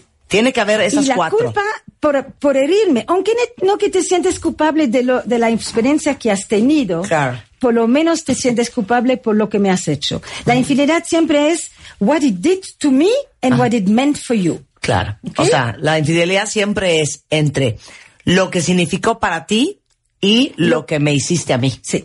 No. ¿Ok? ¿Y qué vamos a hacer con este juntos? La segunda cosa es entender la diferencia entre cuestiones de detectivo y cuestiones de eh, investigación. La- el detectivo te pregunta, ¿dónde fuiste? ¿Cuántas veces lo hiciste? ¿Lo hiciste en mi cama? ¿Lo hiciste parado? Eh, eh, cu- cu- ¿Cuánto pesa? Tiene mejores chichis que yo. Eso es detective. Detectives son las preguntas que te hacen sentir peor y que, que van por los datos y que no te dan la posibilidad de entender nada. Investigación es por qué te pasó, por qué ahora. Pensaste en nosotros, quisieras que los descubre, esperabas que te dejo, pensaste en tus hijos. Eh, eh, ¿Cómo volviste a casa? ¿Qué es lo que quieres traer a nuestra relación de lo que has descubrido allá? Cuestiones que me ayudan a entender la significación de esta infidelidad para después poder saber qué voy a hacer con este en mi pareja o en mi vida. Claro, o sea, en marketing sería entender los drivers de consumo. Totalmente. ¿No? Eso O los dilemas existenciales. Claro. O los dolor. Pero tienes toda la razón. Lo que, lo que tendemos a hacer es, ¿y dónde la conociste? ¿Y, y cuándo fue la primera vez que, que la, que la sacaste? ¿Y dónde iban? Eso es irrelevante. Eso no te sirve te duele para más. reconstruir. Duele No, más. Te duele Eso más y te quedas en tu cama en la Claro. noche con más fantasías de lo que la otra persona realmente hizo. Claro, claro. ¿Ok? La, la diferencia entre cuestiones que van por los datos, the facts, y cuestiones que van por el sentido, the meaning. Claro. Una cosa es preguntas que van por los hechos y otra cosa son preguntas que te hacen entender el significado de las cosas. Sí. Por ejemplo, podrías preguntar, ¿qué te hacía sentir estar en esa situación? A lo mejor te dice, más vivo, ¿no? O sea, Sí, ¿y por qué, motivado. no- ¿y por qué nunca pudiste Exacto. hablar conmigo desde Claro. hasta hoy? Claro. ¿Qué es lo que, la pregunta de antes, how did you become this person with me? Claro. Y cómo, entonces la pregunta sería, ¿cómo te convertiste en esta persona Conmigo. conmigo? Sí. O sea, semi-muerta, semi-dormida, semi-de flojera. Ok, entonces ese es el es segundo. el segundo. Ok, el tercero. es reconstruir la confianza. Reconstruir la confianza es en saber que no se reconstruye inmediatamente. Cuando la gente me dice yo no puedo tener confianza, yo digo por supuesto. Pero ¿en qué? Todavía estás con- tiene- tienen hijos juntos, tienen cu- cuentos de banco juntos, tienen una casa juntos. Tienes confianza en muchas cosas. No tienes confianza en este y va a tomar tiempo. Pero la confianza no la vas a recoger por preguntar miles de preguntas que te repite, te repite, te repite. ¿Dónde estás? ¿Y dónde vas a ir? ¿Y cuándo vas a salir? ¿Y a Porque vas a más llegar? preguntas, menos tienes confianza. Ese es Sí. surveillance. Surveillance, sí, sí, sí, sí. La confianza es una manera de... ¿Cuál es el sentido de la palabra confianza? Con fe. Es vivir con el desconocido. Con fe. Con fe. Es la fe en el desconocido. Y este de desconocido en tu pareja es muy instable, pero al mismo tiempo, en este desconocido está la oportunidad de creer algo nuevo. nuevo. ¿Me entiendes? It's an active engagement with the unknown. Sí, o sea, claro, Eh, es un vínculo activo con lo desconocido. ¿Y cuál es el desconocido? Es que yo pensé que te conocía. Y ahora, y no ¿Y te cómo conozco. me hiciste este? Claro. Ahora no te conozco. Y tengo que confiar, confianza. Ok. Puedo tener miedo que no te conozco y al mismo tiempo también tener un poco de curiosidad. Bueno, entonces, ¿quién eres tú? Claro. Porque en una pareja muchas veces la gente se para de ser curiosos y piensan que ya saben todo del otro, que está como el, el- the inside of their pocket. Y this is a slow death. Pero dime una cosa, Es- Esther, ¿no se debe de tener un estómago especial para hacer eso? Te lo digo porque vamos a confesar nuestras verdades. Yo pienso, te digo A mí me fue infiel Sí. una pareja. Sí. Nos adorábamos, ¿eh? Y yo intenté reconstruir mi relación con él. Cuando me di cuenta en la persona en que me estaba convirtiendo yo, dije, yo no me puedo hacer esto a mí misma. Pero recibiste apoyo. Y no tengo el estómago. pero y decidirme. Sí, pero recibiste apoyo para también. Yo pienso que lo que No, no, no, no, no hice un trabajo tan profundo como el que me estás diciendo. Pero yo sí me convertí cuentavientes en la de, me decía, híjole, mi amor, qué padre puesta de sol. Y yo me volteaba. Claro. Igual de padre que cuando te acostaste con ella. Ya sabes, Sí, a los 10 recuerdos minutos. de todo lo Oye, mi amor, antes. ¿quieres una co- copa de champaña? No, no quiero. Con esa- ¿Por? Pues porque igual porque brindaste seguramente. con la otra. Sí, igual brindaste con la otra. Así me la vivía y decía, yo no me puedo convertir en esta persona. ¿Cuánto porque tiempo? yo no tuve el ¿Cuánto estómago. tiempo? Eh, Duré así un mes y medio. No pude. es nada. No pude. No, Pero no. te digo, now, o sea, 2020 hindsight, best decision ever. He hasn't changed. Ok. Ok, pero bueno. But, lo que me estás diciendo sí, para, para recuperar, me preguntaste, se falta tiempo. Un mes y media Claro. es nada. Claro. Son un año por lo menos a veces, porque este corta todo. Y ahora que puedes descubrir toda esa Claro. infidelidad a través del digital, también descubres todos los detalles de toda una historia. Te, te matan en mil pedacitos. Claro, pero a ver, a lo, a lo que iba es, hay gente que tiene, en México se dice el estómago. Yo te entiendo bien. You know what I'm saying? Yo pienso que el estómago para también es- hacerlo, y gente que no. Verdad, pero ya también pienso que el estómago de antes era mujeres que sufrían en silencio cuando él tenía una, chaca- una casa chica y una casa grande. ¿Ok? Estómagos son también sociales. no solamente son individuales. Claro. ¿Ok? Yo estoy dando una oportunidad para las personas de desarrollar otro estómago. Con una permisión. Mira, al principio vas a preguntar 15 veces la misma pregunta. Sí. Y yo lo digo al otro, no te lo está haciendo para molestarte, te lo está haciendo porque se fracasó su cerebro, se fracasó su concepción Se de la fracturó, realidad, se claro. fracturó la realidad y está tratando de reorganizar una realidad, una visión de la realidad ¿De quién eres? coherente de quién eres. Así es, es normal. Y lo va a hacer durante meses. Si quieres que te preguntan menos, yo te propongo una cosa muy concreta. Tú vas a proponer detalles antes que ella te pregunta o antes que él te pregunta. Cuando pasas por el restaurante, ¿aquí también la llevó? Ajá, ¿O la llevaste? Tú dices, no, aquí no vinimos. ¿O estás pensando en este? No. Vas adelante. El tema es tú te desarrollas en ser el vigilante de la pareja.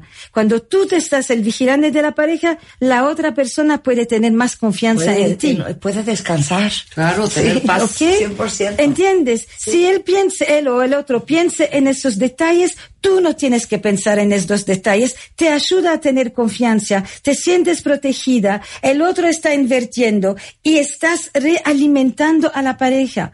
No todas las parejas, pero de toda manera las parejas se han quedado juntos después de una infidelidad. Es simplemente que nunca lo hablaron, que sufrieron en silencio, que transmitieron los secretos a la generación eh, de los chicos, con, con niños que, que no sabían quién son los padres, o los papás por lo menos. Y yo pienso que podemos hacerlo mejor, con más honestidad, con más profundidad, con más complejidad y con más esperanza para la pareja. Y de este vamos a hablar todos en estos próximos días. Cuando No, bueno, aquí. ¿qué tanto les surge irla a ver, sobre todo si andan en este merequeteque? Yo creo que también debe de ver muchas buenas relaciones que se han perdido porque post infidelidad pensaron que eran irrescatables. No había un cuarto paso, no había un cuarto punto. La responsabilidad, el remorso, la culpabilidad, la vigilancia, la, la, las preguntas que, que, van por el sentido y no por el significado y no por los hechos y eh, a, eh, tener nuevas experiencias juntos. No es tratar de, re, de, de, retomar el pasado, pero realmente pensar, eh, eh, mira, hoy muchas personas van a tener dos o tres matrimonios o relaciones comprometidas uh -huh. al, en su vida, en el occidente. Algunos de nosotros lo van a hacer con la misma persona. Una infidelidad a veces no es el fin del matrimonio, es el fin del primer matrimonio. ¡Ay! Eso está muy bonito. ¿Entiendes? En este sentido, yo pienso que se puede hacer mucho más que simplemente pensar que es o el golpe fatal o eh, eh, con toda la vergüenza que traemos después, sí hay muchas buenas parejas que pueden escaparse de una infidelidad. Y la infidelidad es una crisis que nos, que viene con un mensaje uh -huh. de cómo se tiene que cambiar las cosas adentro, de nuestra pareja. Eh, también voy a dar todo un taller para profesionales, terapeutas, uh -huh. organizado por el Campo Eliseo.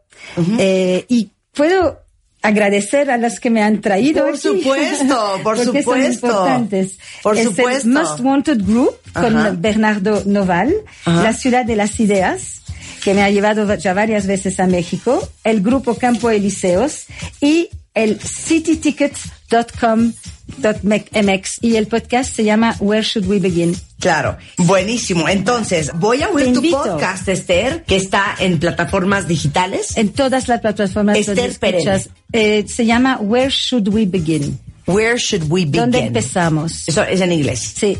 Bien, lo vamos a escuchar. Esther, un placer tenerte acá. Si la quieren seguir en redes sociales, es Esther Perel en Twitter, igualmente Esther Perel oficial en Instagram, Esther Perel en Facebook. Y estherperel.com.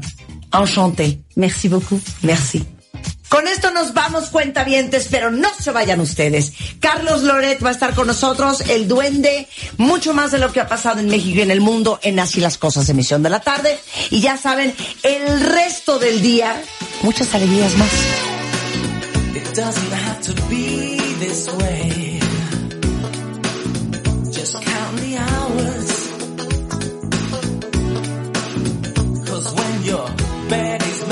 Then baby it's too late. Yeah. There's no hope for a hungry child whose joker is wild. They take all hope away by the end of the day. Well, I just about had enough of the sunshine.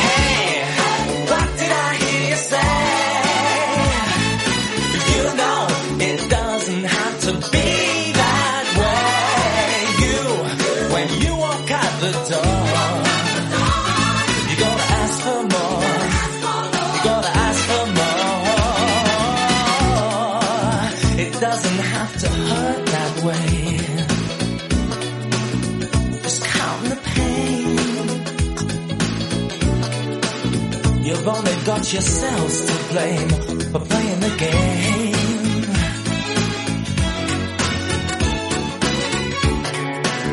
There's no hope for the hungry child whose joke is wild and they take all hope away. And I just can't see the sense of my mind's ahead. Ooh, and I just about had enough of this sunshine. Hey,